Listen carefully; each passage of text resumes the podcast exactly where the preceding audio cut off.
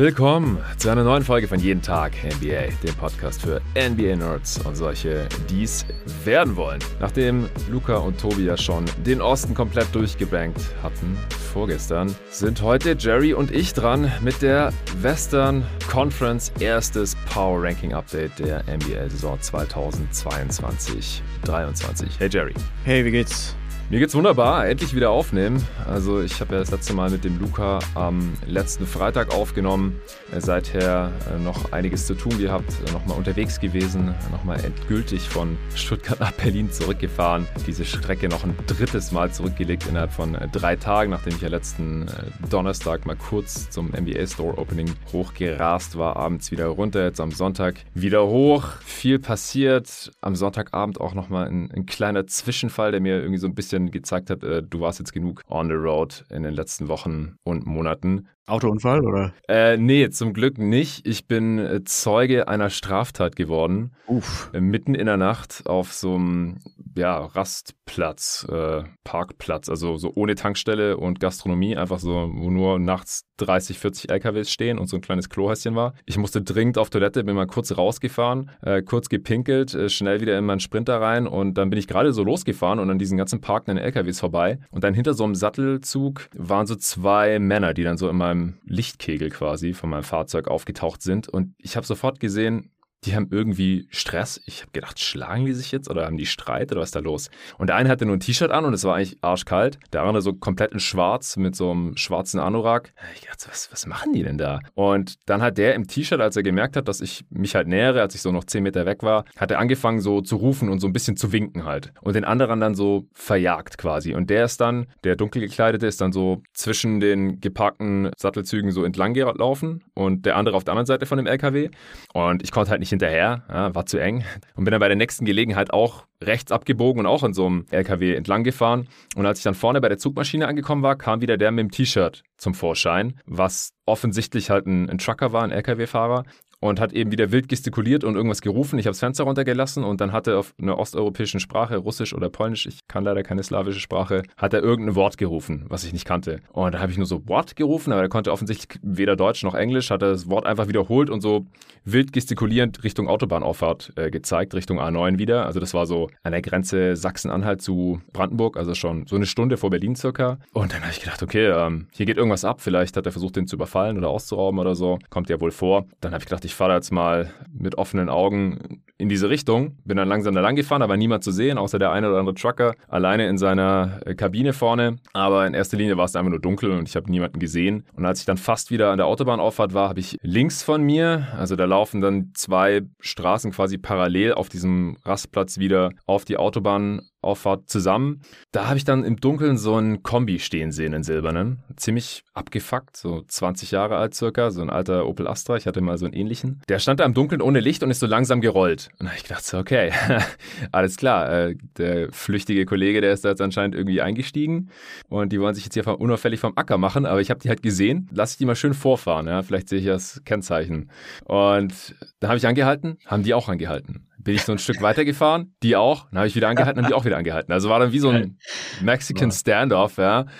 Ich dachte, okay, cool, was, was wird das hier jetzt? Und dann stand ich so zehn Meter entfernt von denen vielleicht. Und auf einmal geht halt auf der Beifahrerseite so eine Lampe an, Taschenlampe oder Handylampe, ich weiß es nicht. Und dann steigt der Typ halt aus und kommt halt so auf mein Fahrzeug zugelaufen. Auf einmal fängt er an zu sprinten. Dann habe ich gedacht so, okay, äh, was wird das jetzt hier? Und habe schon so den Fuß von der Kupplung genommen und habe so angefangen zu rollen. Als er so einen Meter weg war von meiner Tür, habe ich auch Vollgas gegeben, habe gedacht, fuck it, äh, weg hier.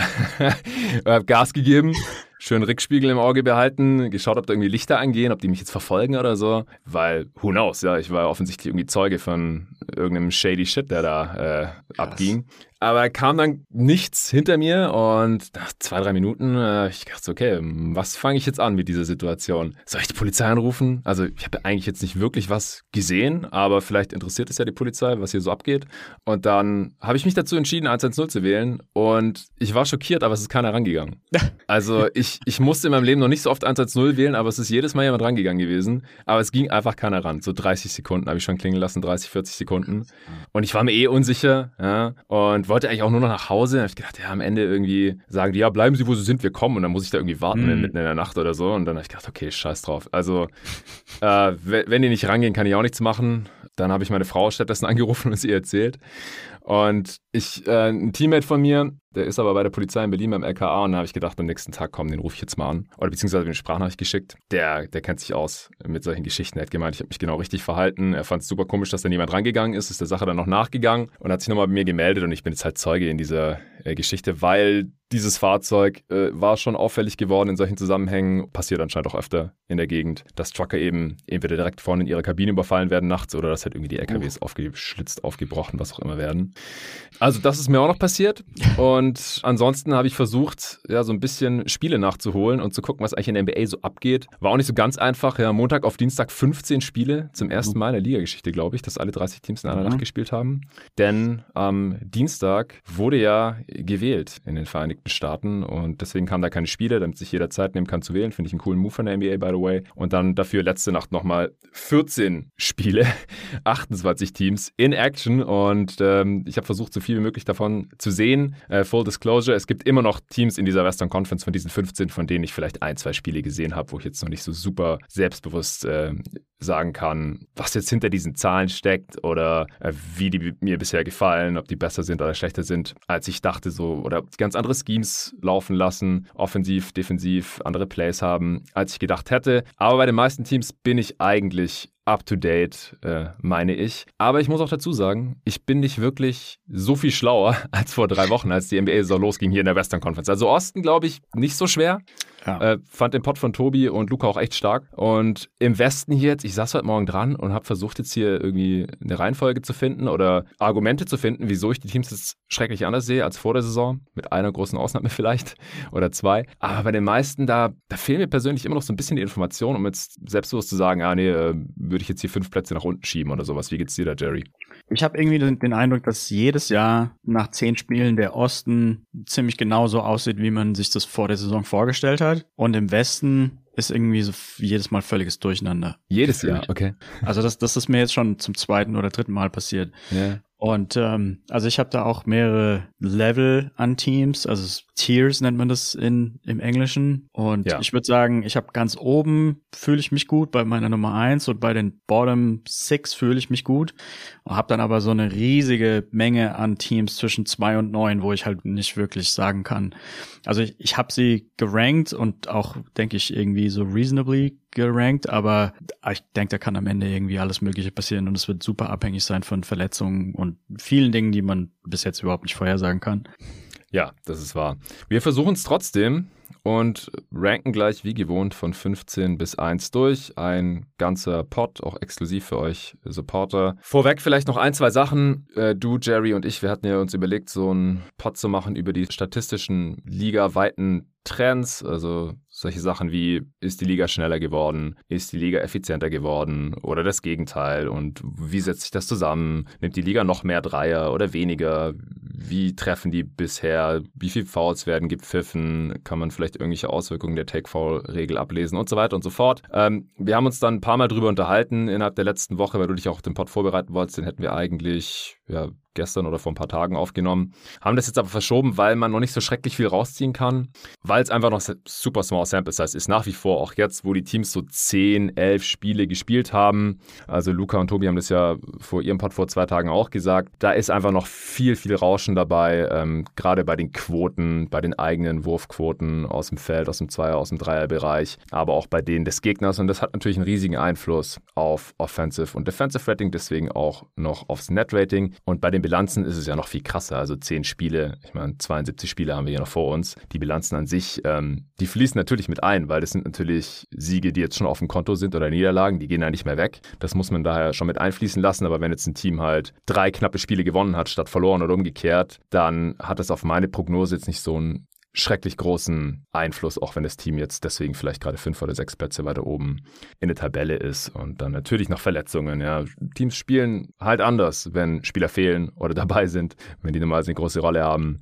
Gerade wenn es Stars sind, was sie zum Glück bisher noch nicht so viel haben. Äh, Stars, die verletzt ausfallen. Von daher noch ein bisschen mit Vorsicht zu genießen. Wie gesagt, ich bin mir noch relativ unsicher, was so die Playoff-Platzierungen angeht äh, im Westen. Äh, bei den schlechtesten Teams, da gibt es ja ein, zwei Überraschungen. Ähm, da muss man auch mal noch abwarten. Also ob sich da dann das vermeintlich offensichtliche Franchise-Ziel am Ende der Saison durchgesetzt hat, eher weniger zu gewinnen und einen höheren Pick zu bekommen oder äh, ob man halt jetzt irgendwie mit dem Hype gehen will und irgendwie dann doch versucht, möglichst viele Spiele zu gewinnen. Genau. Wir werden sehen. Ähm, vielleicht erwähnen wir noch ganz kurz, dass unser Ranking beschreiben soll, wo wir die Teams am Ende der Regular Season sehen und nicht irgendwie. Ja, ja, das ist ein wichtiger ja. Punkt. Genau, genau. Ähm, das war neu für dich, ist vielleicht auch noch neu für den einen oder anderen Supporter. Die meisten sollten es gewohnt sein, weil das bei jeden Tag NBA schon immer so ist. Äh, Luca und Tobi haben es am Dienstag auch nicht nochmal dazu gesagt. Ähm, Gerade bei der öffentlichen Folge wäre das wahrscheinlich schon wichtig gewesen, weil ich finde schon wichtig, dass bei einem Power Ranking auch definiert wird, was wollen wir hier überhaupt ranken und nicht einfach nur wild irgendwie Teams in der Reihenfolge gebracht werden, wie es oft gerade bei den amerikanischen Kollegen der Fall ist, gerade hier bei den Ex-Kollegen von ESPN oder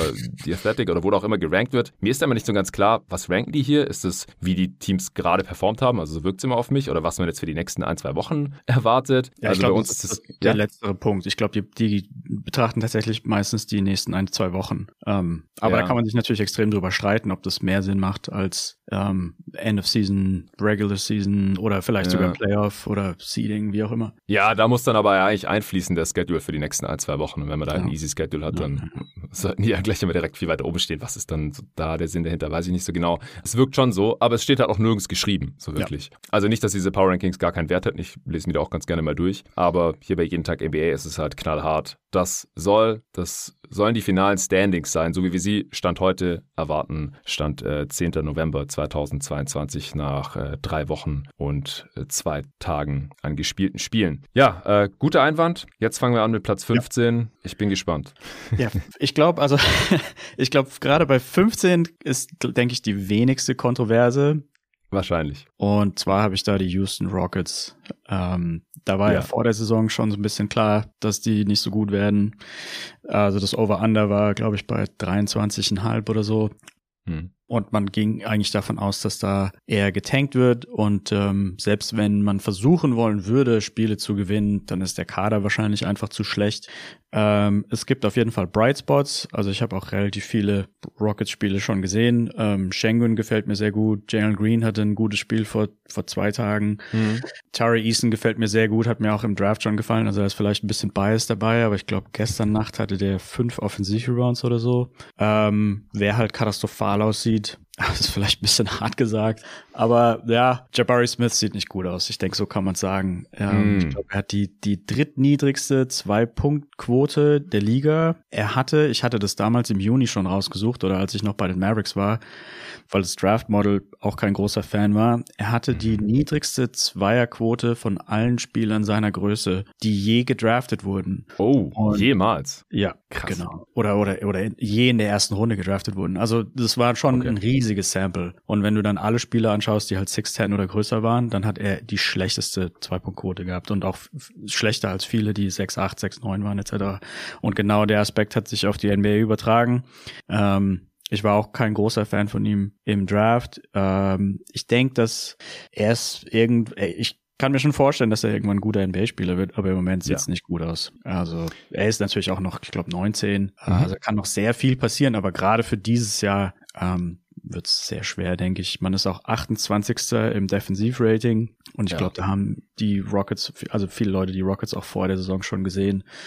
Ja. Insofern. Tatsache. Also ist eins der am wenigsten verwunderlichen Teams im ja. gesamten Westen, wie ich finde. Ich hatte sie auf 13, habe sie jetzt auch auf 15 runtergeschoben, aber ich hatte sie auch in diesem, in diesem untersten Tier im Westen. Ja, sie stehen bei 2 und 10. Das ist auch die schlechteste Bilanz. Sie sind äh, 25. in der Offense laut Clean the Glass, 28. in der Defense, wie du gerade auch schon gesagt hast. Ich äh, vervollständige das hier mal kurz. Net Rating minus 8,3 ist auch das schlechteste in der Western Conference äh, und das zweitschlechteste der gesamten Liga. Wenn man das hochrechnet auf die gesamte Saison laut Clean the Glass, kommt man auf 22 Siege. Also dann äh, sind sie under, äh, wenn auch relativ knapp. Sie haben auch ein paar Verletzte. Tita Washington ist immer noch Week to Week mit seiner Knieverletzung. Der hat noch kein einziges Spiel gemacht. Äh, late First Round Pick, ähm, Backup Playmaker könnte wahrscheinlich nicht schaden, auch wenn Rookie Playmaker da jetzt normalerweise offensiv noch nicht den riesigen Unterschied machen. Und äh, Jay Sean Tate, äh, Ankle Soreness, hat die ersten vier und die letzten fünf Spiele verpasst. Der würde defensiv ein bisschen helfen. Und ja, bei Jabari Smith, das war ja so ein bisschen die Angst, dass sich das in der NBA fortsetzen könnte. Es ist echt krass. Also er trifft 30 Prozent aus dem Zweierbereich. Das sieht man selten. Also selbst bei Rookies, gerade halt bei so großen. Er ist ja sehr Jumpshot-lastig, war auch schon äh, am College und wenn die halt nicht reinfallen, dann, dann wird es halt schwierig, da eine äh, effiziente Quote irgendwie hinzubekommen. Aber der Dreier fällt halt auch nicht mit 30 Prozent bisher. Äh, Zweier 33 Prozent sehe ich gerade. Freiwurf 88 Prozent. Also er hat Touch, das ist nicht die Frage, aber vor allem seine Jumpshots, die fallen halt bisher noch überhaupt nicht. Und er hat halt überhaupt nicht den Körper, um großartig zum Ring zu kommen oder in der Zone sich durchzusetzen, ja. da zu finishen. Er hat überhaupt keine Handles. Ich weiß gar ja. nicht, an wem er denn vorbeidribbeln will. Also das hat mhm. mir halt im College schon die Angst gemacht. Ja, da hast recht. Also 8% seiner Würfe sind nur am Ring und alles so um die 10% ist einfach extrem wenig für einen Basketballer. Ja. Der äh, 6'10 groß ist. Mhm. Ja, genau. Also er trifft seine Midrange-Würfel überhaupt nicht bisher. Das ist echt krass. Ähm, defensiv finde ich ihn ganz solide eigentlich. Das ist ja auch so der, der zweite große Aspekt gewesen, neben seinem Jumpshot, warum er so hoch gedraftet wurde. Aber das ist halt auch relativ gesehen halt für einen Rookie und in so einem schlechten Team. Und da hält sich der Impact dann halt auch in Grenzen. Ja, also dazu kommt dann auch, dass Jalen Green schweren Start hatte in die Saison. Wenn der jetzt irgendwie voll die Explosion hingelegt hätte, einen riesigen Schritt gemacht hätte, Breakout, okay, dann, dann wären die Rockets offensiv wahrscheinlich noch ein bisschen besser. Schengen kam zuerst ja auch von der Bank, bis sich äh, Bruno Fernando da verletzt hat. Also Line-Up-mäßig auch paar Head-Scratcher. Bin auch mal gespannt, ob Tari Eason vielleicht früher oder später noch eine größere Rolle bekommt. Der spielt bisher nur 18 Minuten pro Spiel, gefällt mir auch sehr gut. Ich glaube, bei Eason ist es so, ein, so eine Politik-Sache. Ich denke, dass er im mhm. Moment der bessere Spieler ist als Smith auf jeden Fall. Mhm. Aber man kann niemals Smith auf die Bank setzen und Eason dafür starten. Vor allem, weil man nee. ja auch die Spiele gar nicht gewinnen will. Erstens das. Zweitens will man Smith ja auch jetzt nicht sofort die, das Selbstbewusstsein rauben. Ja. Man will ihnen Raps geben, man will ihn evaluieren. Das ist ja auch klar. Aber ich frage mich halt dann, wie lange Eric Gordon noch für die Rockets spielt. Also sei es, dass er getradet wird oder halt dann sich verletzt, was auch oft passiert. Äh, er ist in der Age 34 Season, er spielt gerade noch über 30 Minuten im Schnitt zum Beispiel. Klar, er liefert ein bisschen Spacing für die jüngeren Spieler, aber ich glaube nicht, dass der jetzt hier die gesamte Saison durchspielen wird. Dann wären noch ein paar Minuten für jüngere Spieler frei. Aber ansonsten sind die Rockets eigentlich schon so ziemlich genau das, was man erwarten konnte. Und dass sie jetzt hier auf 15 sind, liegt eigentlich nur daran, dass die, Spiel die beiden Teams, die ich hinter ihnen hatte, die Spurs und die Jazz, äh, deutlich besser in die Saison gestartet sind. Und äh, daher sind die jetzt an den Rockets vorbeigezogen. Dann können wir zu Platz 14 kommen von mir aus. Ja, da habe ich, und ich glaube, da könnte es schon die erste Kontroverse geben. Ich habe nämlich ein Team, was im Moment in den Standings auf Platz 9 steht. Aha. Ich habe die San Antonio Spurs. Ja, ich auch. Ähm, okay, ja gut, dann ist es ja gar nicht so kontrovers. Ich äh, schiebe noch ganz kurz ein, was ich ähm, stark für meine Rankings benutze. Ich habe so eine eigene, keine besonders komplizierte Software, aber eine, die die ganzen Spiele durchgeht und quasi so ein Adjusted Team Rating berechnet, mhm. ähm, wo quasi die äh, Point Differentials der einzelnen Spiele dann noch zusätzlich verrechnet werden mit, wie stark waren die Gegner und wie viele mhm. Auswärtsspiele hat man gespielt gegenüber Heimspielen etc. Nice. Und gerade also das ist Teil meines Rankings natürlich zusammen mit den Standings und mit den Verletzungen. Und gerade bei diesem angesprochenen, selbstentwickelten Ranking sind die Spurs tatsächlich letzter im Westen im Moment, weil die ihre Spiele extrem hoch verloren haben zum Großteil gegen mhm. auch nicht die stärksten Gegner, haben jetzt fünf Niederlagen in Folge. Ähm, ich glaube, die sind mit 5, ja, 5-2 sind sie gestartet. Mhm. Und ich glaube, dass bei den Spurs, ich hatte das ja in den anderen Pods schon angesprochen, dass oft gar nicht so sehr das Management in Alignment ist mit dem Coaching-Staff, dass vielleicht Management eigentlich tanken will und das Coaching-Staff aber nicht. Aber ich glaube, hier ist tatsächlich der Fall, dass Coaching-Staff auch so ein bisschen eher vom Tanking überzeugt ist. Also da gab es dann so ein paar Situationen, wo Devin Vassell auf einmal von der, von der Bank kam. Ich glaube, da ist einfach so, der Wille zum Gewinnen ist nicht da, weil halt auch schon klar ist, dass man wahrscheinlich die Saison nicht besonders gut sein wird. Und dann wurde nach dem 5 zu 2, was wahrscheinlich eh ein bisschen glücklich war, wurde dann halt noch so ein bisschen mehr auf die Bremse gedrückt. Und ich glaube, ab jetzt wird tendenziell eher in Anführungsstrichen tatsächlich versucht zu verlieren. Ja, ja, ja, kann ich mir schon vorstellen. Also klar, nach dem 5-1-Start natürlich auch direkt viele Leute äh, in den Medien, auf Social Media auch. Ja, mit Pop kann man halt einfach nicht tanken und die Spurs overperformen hier jetzt. Und die, ich meine, das, das war ein unfassbarer äh, Start in die Saison für ein Team, das ich auch vor der Saison schon auf Platz 14 hatte. Da habe ich es jetzt belassen, eben aufgrund der letzten fünf Spiele. Ähm, und so langsam pendeln sie sich auch da ein, wo man sie erwartet hatte, auch wenn sie jetzt gerade noch auf Platz 9 in den Standings stehen. Äh, fünf Siege, sieben Niederlagen. Auf Platz 22 im Offensive Rating, auf Platz 29, also die zweitschlechteste Defense der Liga mittlerweile. Wow. Äh, obwohl Jakob Pöttl noch da ist. Und ja. nicht ich glaube, die hatten ein bisschen Pech ist. bei den gegnerischen Dreierquoten. Okay. Ja, ja das, aber, das kann gut sein. Ja, trotzdem. Aber ich, ich hätte es eher andersrum erwartet, dass sie vielleicht die neun schlechteste Defense haben und die zweitschlechteste Offense. Aber es kann sich auch noch drehen. Also es ist, wie gesagt, noch 70 Spiele zu spielen. Netrating minus 7,5 mittlerweile. Das ist das viertschlechteste der Liga, das drittschlechteste der Western Conference. Wenn man das hochrechnet, kommt man auf 23 Siege, also auch nur zwei mehr als die Houston Rockets jetzt schon trotz des 5-1-Starts.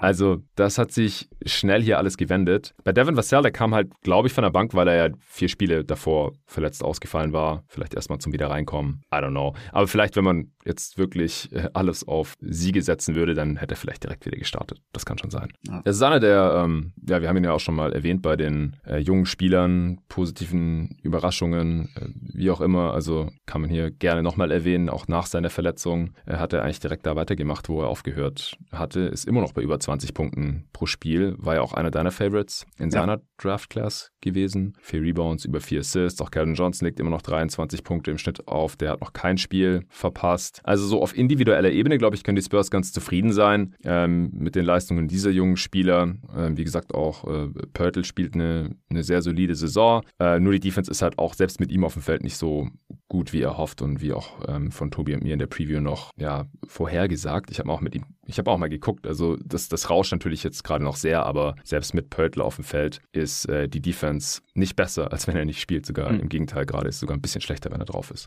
Aber das, das kann zum Beispiel jetzt gerade noch an den gegnerischen Dreierquoten liegen. Ja, Sample Size halt yes. nach elf Spielen. Immer. Hast du noch was zu den Spurs? Uh, Jeremy Stohan sieht besser aus, als ich mir das gedacht hätte. Ich hatte eigentlich gedacht, dass er ein guter Defensivspieler werden würde, aber offensiv strugglen sollte, war eigentlich meine mhm. Auffassung von dem Tape, was ich gesehen habe. Aber so wie ich es gesehen habe, hat er öfter mal Nächte, wo er irgendwie so fünf von sieben wirft oder sowas in der Richtung. Also er wirft natürlich relativ wenig. Er kann jetzt auch nicht irgendwie besonders toll kreieren. Ähm, elf Punkte knapp pro 36 Minuten. Aber er trifft seine Würfe einiges besser, als ich das angenommen hatte, weil er im, im College doch schon sehr roh aussah, was diese ganzen Offensiv-Skills äh, anging. Ja, ist, ist sowieso eine witzige Situation mit Jeremy Sohan. Er startet bisher jedes Spiel macht nicht mal sieben Punkte pro Spiel, steht seine 23 Minuten pro Spiel auf dem Feld, also mit Abstand am wenigsten von allen Startern. Und hast du irgendeine Ahnung, wer der letzte Rookie war, der unter Greg Popovich starten durfte? Kawhi? Nee, Nein? nee. Tim Duncan. Krass. Also wenn mich gerade nicht alles täuscht, dann, dann war es tatsächlich, also jedes Spiel zumindest. Ne? Also Kawhi durfte 39 von 64 okay, Spielen okay, okay. starten am Ende. Aber der halt von Anfang an regulärer Starter war. Wenn mich gerade nicht alles täuscht, dann äh, war das tatsächlich Tim Duncan. Also kommt nie vor.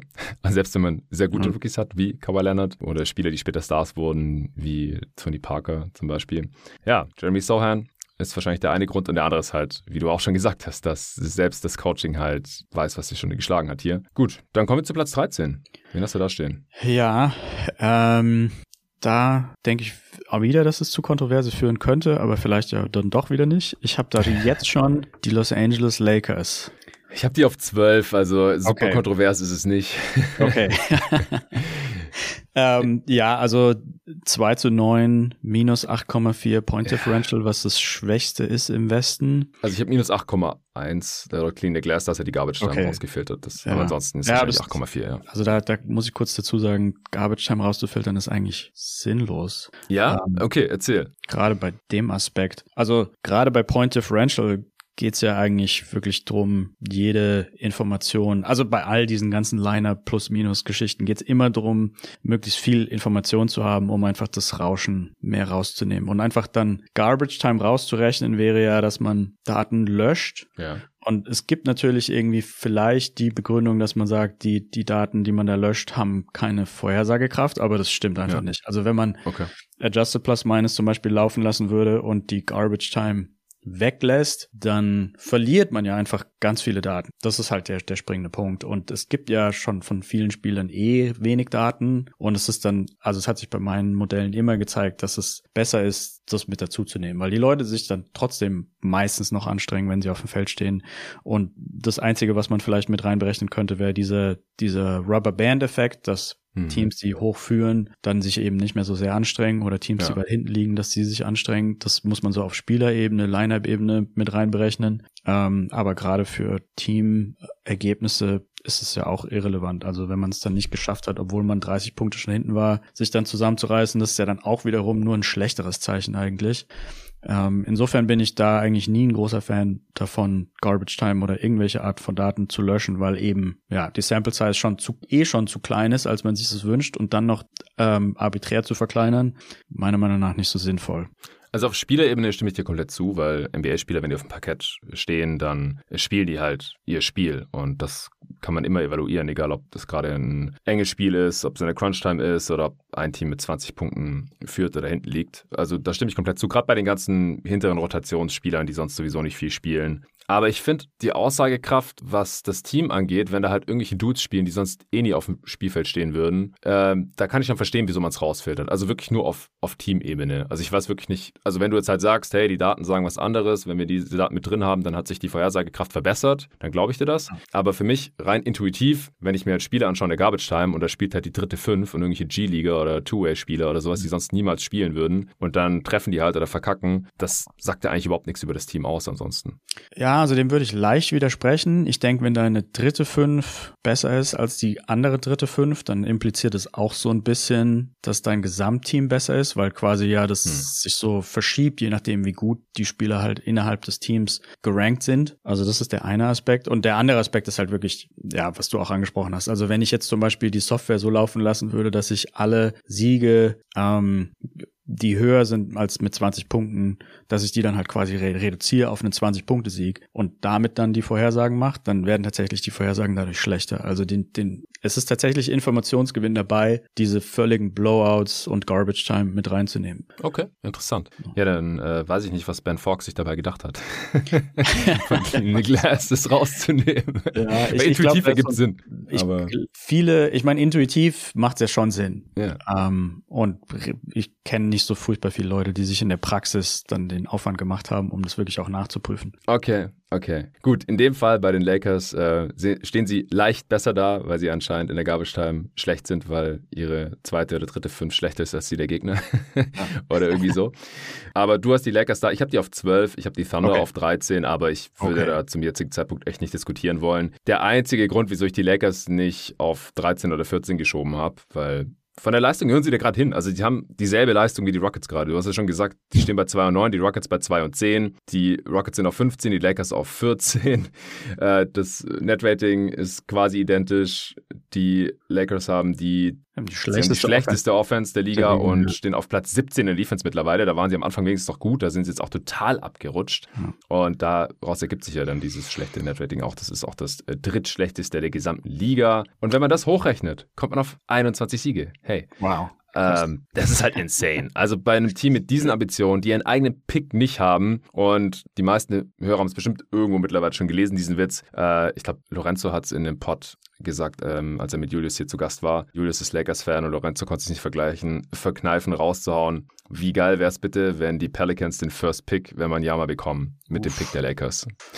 Das wäre halt, und es ist halt super realistisch gerade. Also jetzt gerade hätten die Lakers halt eine der besten Lottery-Odds. Oder ja. ich meine, wenn es halt auch nur Scoot Henderson ist oder einer von den Thompson Twins oder es gibt ja viele gute Prospects. Das wäre nochmal so viel tougher. Und ich glaube, die Lakers werden halt alles tun, um das zu vermeiden. Die haben nicht den geringsten Grund, Spiele zu verlieren, zu tanken, irgendwas. Hat letzte Saison auch nichts geholfen, haben es auch nicht mehr ins Playing geschafft. Deswegen habe ich sie jetzt hier auf Platz 12 geschoben, eben mit dem Disclaimer, dass ich bei den Thunder halt schon davon ausgehe, dass Sam Presti schon gerne einen höheren Pick hätte. Und die Thunder sind letztes Jahr auch ganz gut in die Saison gestartet. Wir sprechen gleich über sie, hatten auch eine Top 10 Defense und so weiter. Und ich, ich weiß halt nicht, wie nachhaltig das ist, ob dann SGA, der auch ein, eine Monster-Saison spielt, bisher vielleicht irgendwann rausgehalten wird oder sowas. Und die Lakers haben halt dieses Incentive überhaupt nicht. Ähm, ich gehe auch nach wie vor eigentlich von einem Trade aus, aber wer weiß wann und wer und für Kyrie werden sie jetzt wahrscheinlich auch nicht mehr traden wollen.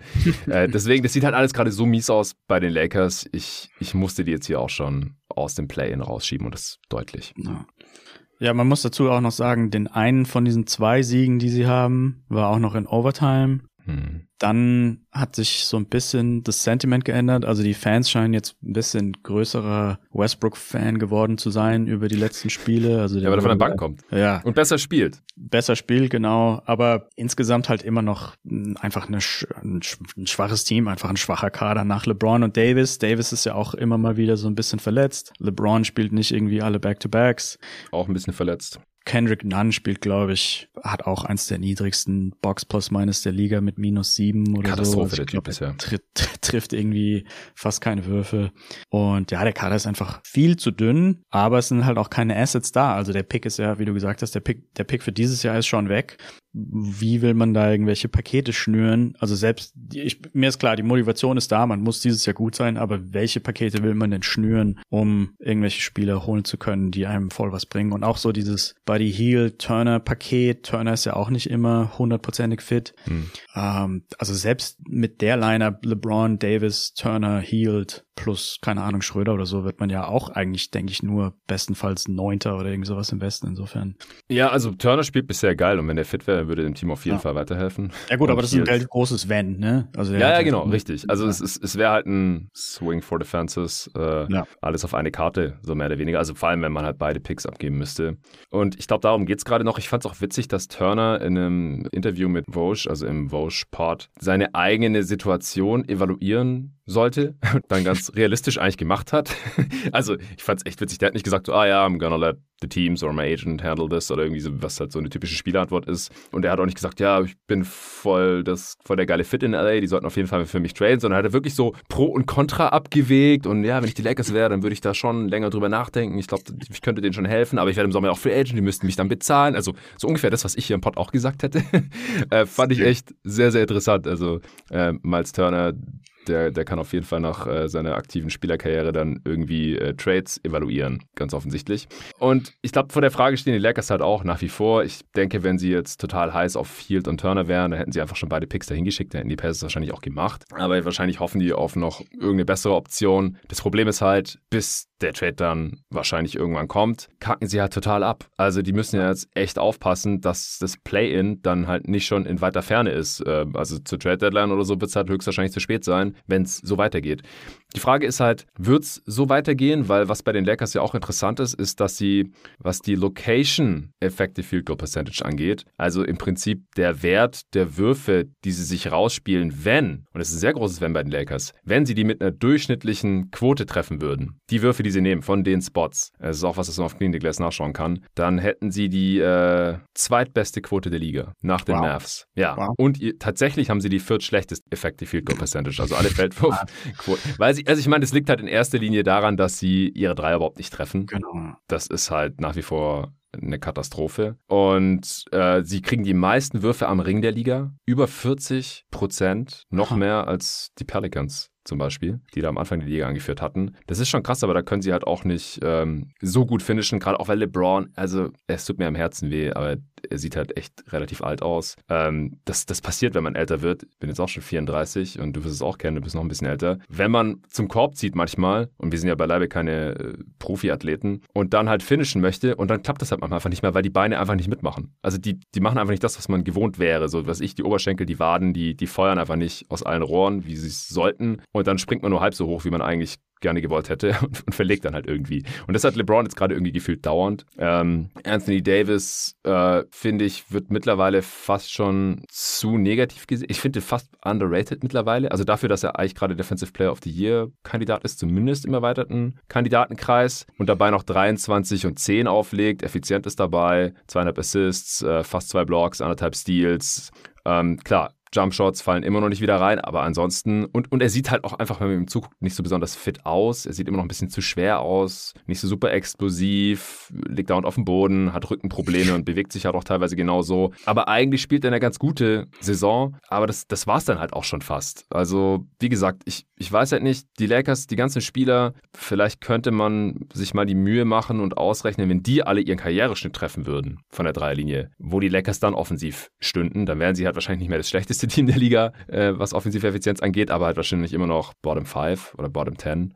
Aber das ist halt schon krass. Die spielen sich nicht die falschen Würfe raus. Klar, die Gegner geben denen ja auch, das haben wir im Pod auch schon mal gesagt, natürlich sehr, sehr gerne die sperrangelweit offenen Dreier und vernageln lieber die Zone. Da kommen sie aber trotzdem noch öfter hin als jedes andere Team. Aber sie können die Würfe halt einfach nicht halbwegs effizient verwandeln. Hast ja, du noch was zu den Lakers? Nee, also ich schließe mich dem auf jeden Fall an. Es ist natürlich irgendwo interessant, dass sie die, dass sie von den Location Adjusted Quoten eigentlich ziemlich gut sein könnten, aber dummerweise haben sie halt einfach nicht die Spieler dafür. Also wenn, wenn da jetzt mhm. irgendwie so ein Seth Curry spielen würde, würde der wahrscheinlich extrem sehr gut da reinpassen.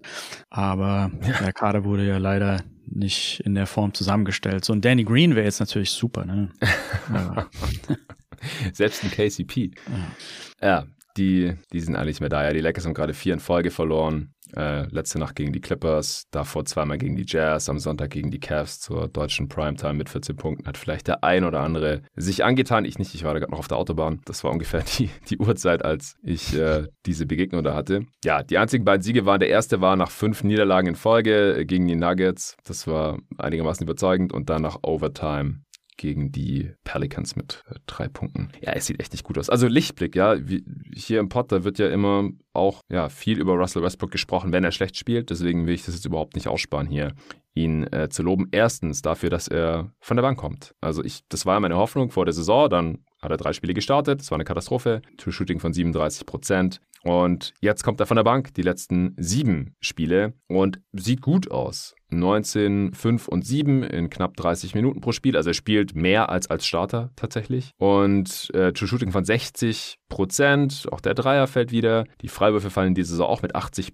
Prozent bisher, also alles noch Small Sample Size, aber sieht auch besser aus als die letzten Jahre. Es sieht so aus, als hätte er wieder ein bisschen mehr Spaß am Spielen und er hängt sich defensiv rein und er stellt auch mal einen Block, er cuttet mal. Also insgesamt gefällt mir Westbrook die letzten Spiele deutlich besser, als man das befürchtet hatte. Also in ihm liegt es jetzt auch nicht, zumindest nicht allein.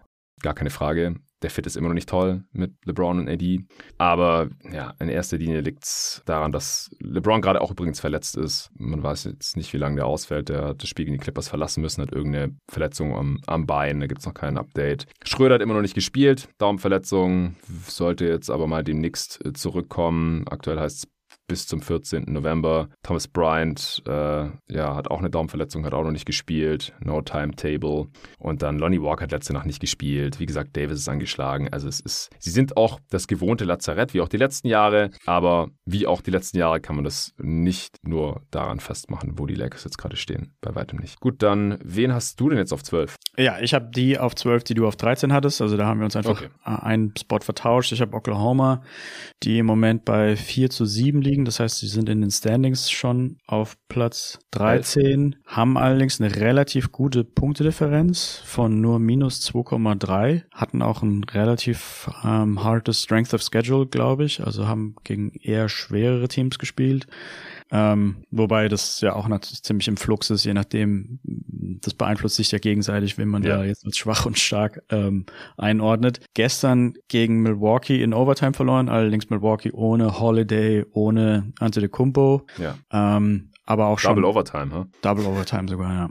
Aber auch die zwei Spiele davor waren auch schon gegen Milwaukee und dann gegen Dallas hat man gespielt und gegen die Clippers, Denver etc. Also ich denke, dass da eben die größte Diskrepanz herrscht, herrscht zwischen Management und Trainer-Spielern und was du auch angesprochen hast, also dass sie eigentlich, wenn sie wirklich es probieren wollen würden, könnten sie vielleicht um den Play-in-Platz mitspielen, aber dass wahrscheinlich irgendwann die Anweisung von oben noch stärker und lauter kommt, dass man doch bitte jetzt etwas schlechter spielt und dass dann irgendwelche ich sage Migräne oder wie auch immer äh, Ausreden stattfinden, dass halt irgendwie Alexander, Gilgis Alexander nicht spielen soll. Ähm, sowas in der Richtung kann ich mir sehr stark vorstellen, gerade bei Oklahoma, also in so einem Jahr mit Wembayana. Die haben ja da, mhm. davor schon auch in den letzten Jahren, glaube ich, öfter stark gestartet, nur um dann mhm die, die wichtigen Spiele halt irgendwie so komplett rauszuhalten. Also in, in der Vergangenheit war ja zum Beispiel Al, Hor Al Horford ähm, auch jemand, der den hätte helfen können, Spiele zu mhm. gewinnen und der wurde dann monatelang auf die Bank gesetzt und dann getradet.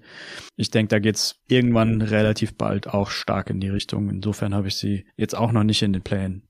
Ja, genau, das würde ich auch so sehen. Also mit den 4-7 sind sie tatsächlich sogar auf Platz ähm, 13 gerade im Osten. Ich hatte hier irgendwie 11 drin, aber das war vorletzte Nacht. Ja, viert schlechteste Offense, neunt beste Defense. Kommt einem irgendwie bekannt vor. Das war letzte Saison auch schon so ähnlich. Net Rating minus 3,1. Das ist das siebtschlechteste der Liga und das viertschlechteste der Western Conference. Also sie passen hier eigentlich genau rein. Zumindest wenn man davon ausgeht, dass das ungefähr so bleibt. Aber wenn man es hochrechnet, kommt man gerade noch auf 33 Siege. Dafür müsste SGA aber ja, so ungefähr alle Spiele machen und daran glaube ich halt einfach nicht. Also der hat bisher ein Spiel verpasst und in den zehn, die er gemacht hat, haut er halt 32 Punkte im Schnitt raus, fast fünf Rebounds, fast sechs Assists, fast zwei Steals und anderthalb Blocks. Also der hat halt auch abgesehen mal hier von diesen äh, Stats, die ja noch nicht so besonders viel darüber aussagen, natürlich, ob jetzt jemand wirklich solide verteidigt, aber er hängt sich da echt wieder rein. Das hat er ja die letzten Jahre so ein bisschen schleifen lassen, nachdem er das als Rookie bei den Clippers ja noch äh, ganz gut gemacht hatte. Also er ist einer der aktuell, ich glaube, noch sieben Spieler, die gerade noch über 30 Punkte pro Spiel machen. Ja, genau, sieben sind es. Drei davon in der Western Conference.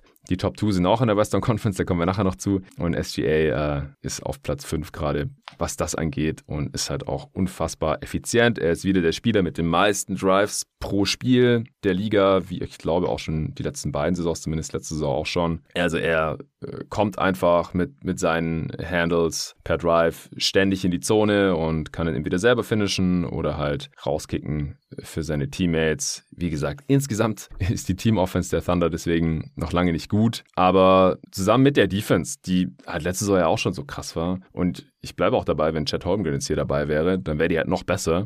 Ähm, das ist gar keine Frage. Wie gesagt, letztendlich glaube ich einfach nicht, dass, dass man das so halten wird und dass SGA alle Spiele machen wird. Dann wird man offensiv auf jeden Fall abfallen, weil danach kommt da einfach nicht so schrecklich viel. Also Gidi hat auch schon ein paar Spiele verpasst. Das hast du hier im Party auch schon mal angesprochen. Bin ich mir immer noch nicht sicher, ob der eine Offense wirklich besser machen kann mit seinem Skillset, weil er als äh, Scorer einfach äh, relativ ungefährlich ist, wenig Druck auf dem Ring ausüben kann.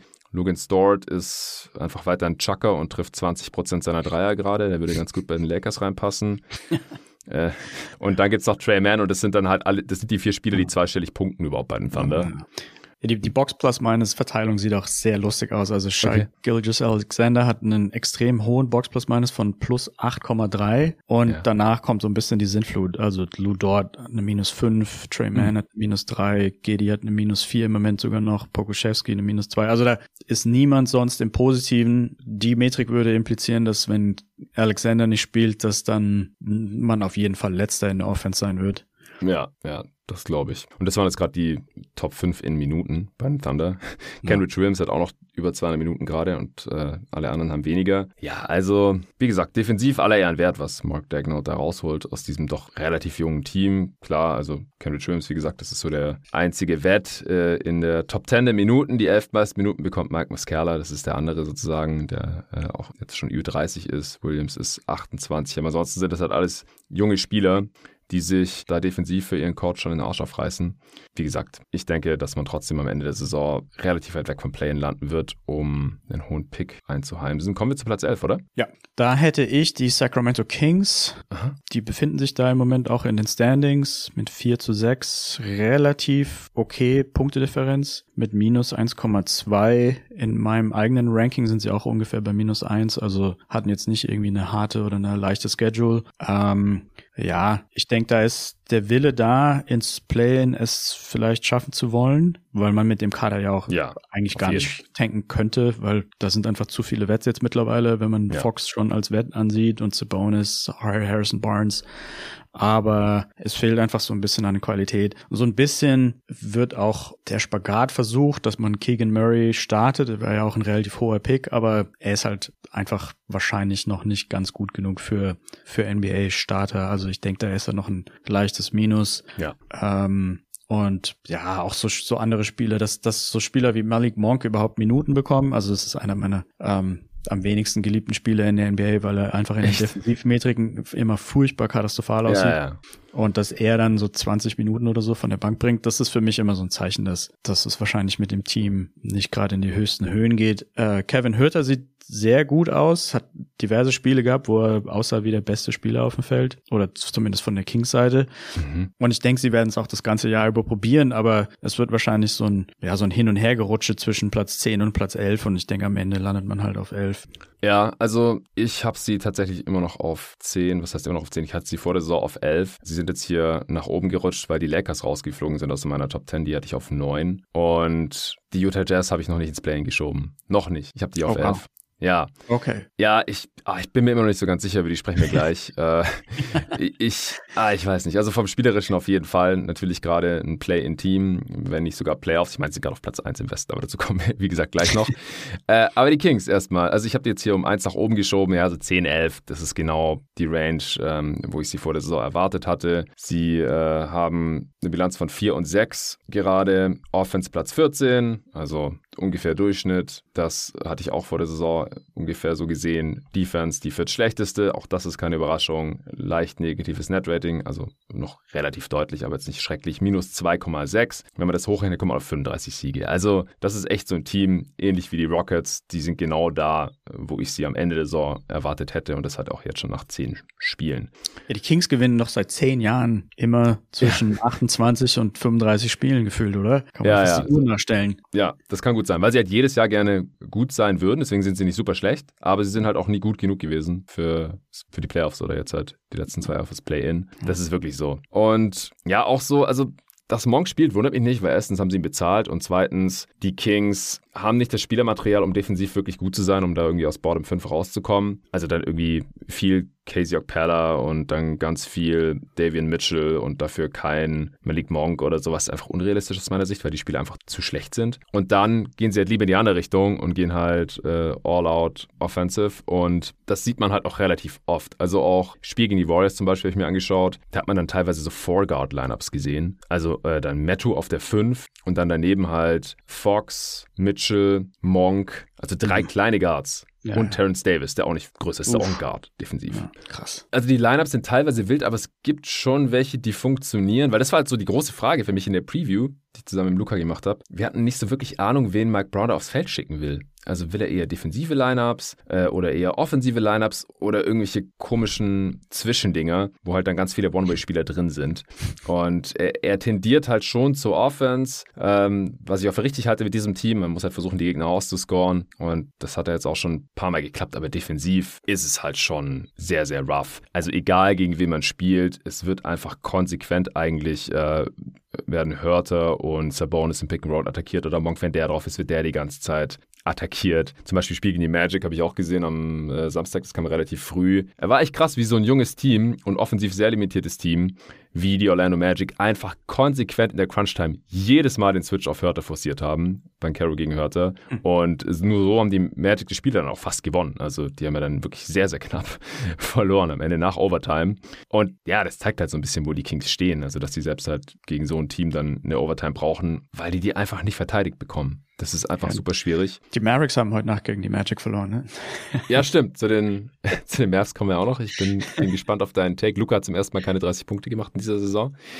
Ja, ähm, Darren Fox hat so ein bisschen das Bounceback hier, dass man sich erhoffen konnte und das auch absolut nötig ist, damit sie halt offensiv irgendwie halbwegs durchschnittlich sind. Äh, 25 Punkte im Schnitt, 5 Rebounds, 5 Assists, äh, trifft sehr, sehr gut bisher aus, aus allen Lagen. Also auch aus, dem, aus der Midrange, was der da an, an Fadeaways, Turnarounds und so Swish, das ist äh, ziemlich unglaublich. Er trifft seine Dreier mit 36 Prozent, nimmt fast 8 auf 100 Possessions, das ist gut, das ist super wichtig, weil sonst wird er nicht respektiert, trifft 87 Prozent seiner Freiwürfe. Auch das ist richtig krass, weil er war oft schon so um die 70 Prozent Prozent, was für ein, für ein Guard halt echt ein bisschen komisch ist. Also Darren Fox spielt nach neun Spielen bisher, der hat auch schon ein Spiel verpasst, die beste Saison seiner Karriere bisher. Und das ist halt unglaublich wichtig gewesen äh, für die Ambitionen dieses Kings-Teams, dass sie halt irgendwie äh, sich die Hoffnung aufs Play-In bewahren können. Sabonis, ähm, ja, ist offensiv gut, aber nicht so krass, wie, wie man es vielleicht erhofft hätte. Nach wie vor wird überhaupt nicht respektiert hinter der Dreilinie, kann es gar nicht bestrafen. 8% Dreiquote, das ist eins von 12 bisher. Also nimmt sie dann auch nicht, wenn er da sperrangelweit offen ist. Absoluter Non-Shooter. Und defensiv ist er halt nach wie vor ein Problem. Ähm, ist auch selten, dass ein anderer Big neben ihm spielt, wie es zu erwarten war. Und wenn er der alleinige Big ist, dann gibt es halt nicht wirklich ein Scheme, in dem er funktioniert. Und dann nimmt Brown ihn halt auch konsequent raus teilweise, wenn es defensiv nicht läuft oder in der Crunch-Time dann Offensive, Defensive Possessions und so weiter. Ja, hast du noch was zu den Kings? Nee. Alright. Sehen wir dann anscheinend auch relativ ähnlich. Dann ist jetzt die Frage, wen hast du auf Platz 10? Ja, das ist jetzt mein letztes Team, wo ich noch relativ mich gut dabei fühle, die auf den Platz zu setzen. Danach wird es heikel. Ich habe jetzt hier überraschenderweise vielleicht die Minnesota Timberwolves habe ich hier schon. die habe ich auf neun. Also okay. ich finde, also ab, ab zehn, also ab dem ersten Play-in-Platz im Prinzip, also ich kann verstehen, wenn man die Jazz halt gerade noch höher hat. Ansonsten ab neun, also da kann man wirklich alles Mögliche machen gerade, finde ich. Also das ist echt wild, wenn man halt wirklich guckt, was erwartet man theoretisch von diesem Team und wie sehr klammert man sich daran noch fest, nach eben nur zehn Spielen und mit noch 70 Spielen plus zu spielen. Dann, was haben wir da bisher gesehen und wie ja, passt das zur Theorie? Und dann halt die verletzten Situationen noch, die das Ganze teilweise halt noch undurchsichtiger macht oder noch unsicherer oder man halt skeptisch sein darf. Es ist echt unfassbar hier in dieser Top 9. Also da, da würde ich fast jede Position akzeptieren, glaube ich. Ich bin gespannt, ja. wo du die Jazz hast. Und die Wolves habe ich halt auf 9. Also wie gesagt, ich habe halt die Jazz auf 11 noch, ich habe die Wolves auf 9, okay, aber die ja. habe ich halt ordentlich runter. Das ist äh, mein Free Fall of the Week, wenn man so will. Fünf Plätze runter, von 4 auf 9 gedroppt. Ich hatte die im, im Heimvorteil, aber dazu haben sie bisher schon zu viel verloren und zu viele, ja, gegen zu viele schlechte Teams auch verloren. Sie haben den einfachsten Schedule der Liga bisher. Ich weiß nicht, ob es deine Berechnung auch ergibt, aber das, was ich äh, gefunden habe, Strength of Schedule, da haben sie den einfachsten bisher gehabt. Haben ja da auch zwei von drei Spiele gegen die Spurs verloren und solche Späße. Stehen auf Platz 10 gerade, also letzter Play-in-Platz, genau da, wo du sie jetzt auch hast. Ähm, 5 und 7 ist die Bilanz. Platz 20 in der Offense, das ist für mich die große Enttäuschung. Platz 10 in der Defense, immerhin. Netrating ist nur leicht negativ, also wirklich super leicht, minus 0,3. Wenn man es hochrechnet, würde man auf 40 Siege kommen. Das wäre halt eine krasse Enttäuschung. Das wäre deutlich weniger als in der letzten Saison. Und das, nachdem man halt alles für Rudy Gobert in die Waagschale geworfen hatte und äh, Kyle Anderson in der Free Agency geholt hat und noch ein paar andere Veteran-Rollenspieler. Ja, das ist Platz 16, was das Netrating angeht, in der Liga und Platz 8 im Westen. Wieso hast du die Wolves auf 10? Ja, ich habe relativ viele Wolves-Spiele angeschaut und ich muss mich da, glaube ich, direkt auch bei Donovan Mitchell-Fans gleich entschuldigen, den ich, glaube ich, in einem der anderen Pots für nicht so gut angesehen oh. habe. Ähm, Nice. Ich glaube, meine Jazz-Auffassung und die Zahlen haben irgendwie so ein bisschen impliziert, dass Mitchell halt ein Volume-Scorer ist, der aber nicht furchtbar effizient funktioniert und in der Defense relativ wenig beiträgt und quasi die, die Jazz-Defense auf den Säulen von Rudy Gobert äh, sich befunden hat. Aber jetzt, glaube ich, spiegelt sich dann doch raus, dass Gobert der Offense tendenziell eher wehtut, einfach weil er das Spacing zerstört, dadurch, dass er sich halt so viel in Korbnähe aufhält und auch relativ langsam sich einfach bewegt.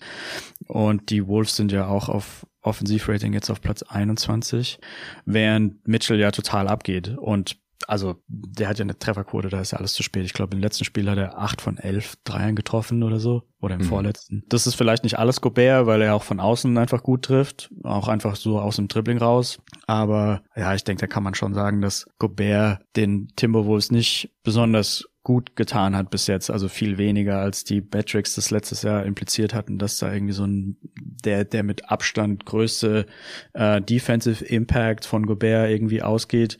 Und die sind im Moment 15. im Defensive Rating laut Basketball Reference. Ah, krass, dass da so eine Diskrepanz ist, weil bei Clean Glass sind sie auf 10. 10. Ja, ähm, ja aber also, also eigentlich hätte man ja gehofft, okay, du hast jetzt den besten Defensivspieler dieser, dieser Zeit und dass du dann immer noch dich zwischen 10 und 15 aufhältst, das ist ja tendenziell auch nicht so toll. Ja. Ähm, ich finde, es fehlt einfach so ein bisschen Motivation und Basketball-IQ in dem ganzen Team. Also die Spiele, die ich gesehen habe, sind so viele Pässe einfach ungenau, es sind nicht unbedingt mhm. Turnovers, aber irgendwie so ein Pass auf die Knie, dass man dann halt doch den Dreier nicht abdrücken kann, den man hätte nehmen können, wenn der Pass gescheit gekommen wäre. Mhm. D'Angelo Russell war ich noch nie ein großer Fan. Anthony Edwards gab es ja auch große Fragezeichen schon zum, um, zum Draft, ob da teilweise die Motivation an der richtigen Stelle sitzt, weil er halt einfach ja, so ein bisschen Ego zockt oder halt sich in der Defense nicht immer so sehr anstrengt. Und dann halt auch einfach das Spacing-Problem. Also da hatte dann, Anthony Edwards hatte dann in dem ersten oder zweiten Spiel ohne Gobert, der dann Corona bekommen hat, mhm. ähm, hatte Anthony Edwards seinen ersten Dank in der Saison. Ich glaube in Spiel 8 oder so. Ja, ist krass. Und eigentlich ist er ja viel zu athletisch, um erst im achten Spiel einen Dunking irgendwie da zu haben. Und ja, ja man, ich denke, man merkt auch so ein bisschen den Weggang von, dazu kommen wir dann später wahrscheinlich auch bei den Jazz, Vanderbilt und Beasley, die halt auch einfach jede Nacht immer 100 Prozent gegeben haben, gefühlt. Mhm. Und das ist halt gerade bei den bei den Wolves gibt's viele Spieler, die, die halt einfach mal, ja, sich nicht so richtig anstrengend gefühlt. Also gerade Russell und Edwards. Da gab's dieses, den einen Clip, ich weiß nicht, ob du den gesehen hast. ja, ja. Anthony Edwards. Hand in der Hüfte einfach genau, Hand in der Hüfte. Und äh, nicht nur hat er Hand in der Hüfte, sondern es haben sogar zwei Leute für ihn einen Pick gestellt und er stand einfach nur 15 Sekunden lang da und hat sich keinen einzigen Millimeter bewegt. Ähm, ja, es gibt auch Gerüchte über Team Chemistry, dass sich einfach insgesamt viele NBA-Spieler anscheinend nicht gut mit Gobert vertragen. Ich weiß noch nicht, ob da was dran ist, aber irgendwie häufen sich ja Gerüchte in die Richtung. Also mit Gab es die auch intern schon bei den Mavs oder ist es nur aus den Medien aufgegriffen? Ähm, das ist jetzt nur aus den Medien. Okay. Aber mit Mitchell und Gobert gab es ja immer die Fragezeichen. Und ähm, ja, bei den Wolves scheint es irgendwie so eine ähnliche Richtung zu gehen. Also irgendwann muss man dann tatsächlich sich fragen, ob da was dran ist. War Gobert eigentlich ein Trade-Target von den Mavs nach den letzten mm, Playoffs? Oh, ich glaube zu einem gewissen Zeit, Zeitpunkt schon, aber nur für eine ganz kurze Phase glaube ich. Also ich, es, mhm. der hatte ja auch eine, oder er ist ja immer noch sehr effizient so um den Korb herum. Und ich glaube mich zu erinnern, dass wir eine Phase hatten, wo wir wirklich gedacht haben, er und Luca wäre doch eigentlich ein super Zusammenspiel, weil Luca ja mhm. auch einfach so viele Leute auf sich zieht und dann Gobert ja schon, wenn er den Ball dann am Ring bekommt, eine super gute Trefferquote hat. Und du hast halt auch jemand, der im Pick-and-Roll-Defense ähm, auch so ein bisschen mehr aufräumen kann, falls die Wing Defender ihre Sachen nicht ganz so toll machen. Und ja, aber der Vertrag ist natürlich auch relativ groß von Gobert. Ja. Und dann noch irgendwie so ein Max. Ich, es kann sein, dass die Idee vielleicht da war, ihn für Posingis zu traden. Hm. Ja. Ah, okay, also das war schon ein bisschen früher. Ja. Also, um es zusammenzufassen, vielleicht, wie du ähm, Gobert jetzt siehst, du würdest jetzt sagen, nach den ersten Spielen in Minnesota, dass, äh, dass er offensiv eher schadet? Oder viel weniger hilft, als man dachte? Ich glaube, er hat in Utah sehr gut reingepasst. Ich glaube, er passt gut in Teams, die davon abgesehen extrem gutes Spacing haben und einen hohen Basketball-IQ haben. Mhm. Und in Utah haben sie ja viel Pick and Roll gespielt mit Mike Conley, der ja auch Veteran Guard und auch tendenziell in den Metriken meistens gut aussieht, also in den sehr Advanced Metrics, die viel mit Plus-Minus arbeiten. Und das dann halt irgendwie so Bogdanovic, O'Neal, immer Spacing in den Ecken und das dann einfach viel mehr Platz war insgesamt. Plus, dass Conley einfach ein viel besserer Pick-and-Roll-Ballhändler war als jetzt zum Beispiel Edwards oder Russell. Mhm. Und in dem Setting, finde ich, hat er extrem Sinn gemacht. Jetzt im Nachhinein, und bei Minnesota ist es vielleicht mit, vielleicht sogar die schlechteste Situation für ihn, weil eben der Gesamtbasketball-IQ nicht wirklich da ist. Das sind dann so ein paar Pässe, die gespielt werden müssten, wo er vielleicht einen freien Dank dann hat. Ähm, aber der Pass kommt einfach nicht. Das Spacing ist nicht ganz so gut, weil es halt einfach oft auch zwei ganz große auf dem Feld sind. Ähm, also ja, ich würde auf jeden Fall meine, meine Erwartungen an ihn nach unten korrigieren. Ich denke aber nicht, dass er in Anführungsstrichen so schlecht ist, wie es jetzt zum Teil bei Minnesota aussieht. Also ich denke, dass die Wahrheit liegt irgendwo zwischen, was er in Utah geleistet hat und dem, was er jetzt in Minnesota leistet. Ja, ja, also er ist einfach ein sehr kontextabhängiger Spieler offensiv. Also weil er einfach sich selber gar nichts kreieren kann. Also ja. er kann sich offensiv über uns holen. Das ist alles. Und Pässe fangen. Und wenn die halt nicht kommen oder wenn seine Screens nicht äh, perfekt ausgenutzt werden, er hat ja immer die meisten Screen Assists, wie Utah Jazz-Fans und äh, Medien nie müde geworden sind zu betonen. Er hatte letzte Nacht jetzt 25 Punkte. Ist, ist vielleicht ja, der erste Step in die richtige Richtung, aber dafür haben die Wolves halt wieder verloren gegen die Suns und das nicht knapp. Also es sieht schon echt mies aus. Ich bin super enttäuscht von den Wolves. Ich dachte, das passt viel, viel besser zusammen. Äh, defensiv geht es ja gerade noch so. Also vor allem, wenn Gobert drauf ist, muss man wirklich dazu sagen. Also mit ihm ist die Defense halt um 10 Punkte besser normiert. Äh, das ist 85. Percentile laut Clean the Glass. Also ein sehr, sehr, sehr guter Wert, ein sehr großer Unterschied, den er da ausmachen kann. Äh, aber ansonsten funktioniert es unterm Strich defensiv halt nicht, nicht ganz so gut, gerade wenn er äh, drauf ist. Katastrophe bei Towns ist übrigens genau umgekehrt. Die Defense ist neun Punkte schlechter, wenn er drauf ist. 15. Percentile. Und offensiv ist ist die Offense so kacke, wenn Gobert drauf ist. Also das ist, passt alles zu dem, was du gerade gesagt hast. Klar, super small sample size wie immer, wir wollen es eigentlich die ganze Zeit dazu sagen, aber manchmal muss man es halt doch noch tun, weil so extrem werten. Äh, zweites Percentile bei Gobert, minus 18. Und deswegen hat er halt auch insgesamt einen negativen On-Off, weil die Offense einfach so viel schlechter ist, als, es, als er die Defense besser machen kann, sozusagen. Also das, da läuft einfach gar nichts zusammen. Ich bin auch enttäuscht von Anthony Edwards, den ich glaube ich auf Platz 20 in meiner Top 30 äh, noch gesetzt hatte oder Platz 19 sogar, irgendwie so um den Dreh um 20 herum. Ich sehe keine Weiterentwicklung vom Skillset. Er scheint, außer dass er keinen Platz hat, auch einfach nicht so top in Form zu sein. Sonst hätte er vielleicht auch mal schon mal einfach über jemanden drüber gedankt, wie man das schon von ihm gesehen hat in der Vergangenheit. Und einfach diese Attitude. Was ist das denn? Also ich finde es einfach unprofessionell. Am Anfang hat er ja sogar dann auch seinen Verteidiger gebunden, als er da einfach nur stand, die ersten 10 Sekunden oder so, war Tyree Easton noch bei ihm, weil man ihn halt auch nicht verlassen möchte, weil er natürlich ein brandgefährlicher Shooter sein kann. Aber irgendwann hat Tyree Easton halt auch gecheckt, so ja, okay, der bewegt sich ja gar nicht. Dann gehe ich lieber mal hier in der Zone aushelfen. also echt, das ist, das ist nicht das erste Mal, dass ein Spieler eine Possession sich eine Auszeit genommen hat, aber so demonstrativ und dann das, was da immer noch gesprochen wird und dann auch immer über die Medien, über die Pressekonferenz. Cat will irgendwie einen auf Leader machen und Edwards Ernährung kritisieren. Ja, dann sag's ihm doch im Zielgespräch, was muss denn das mhm. von die Medien tragen?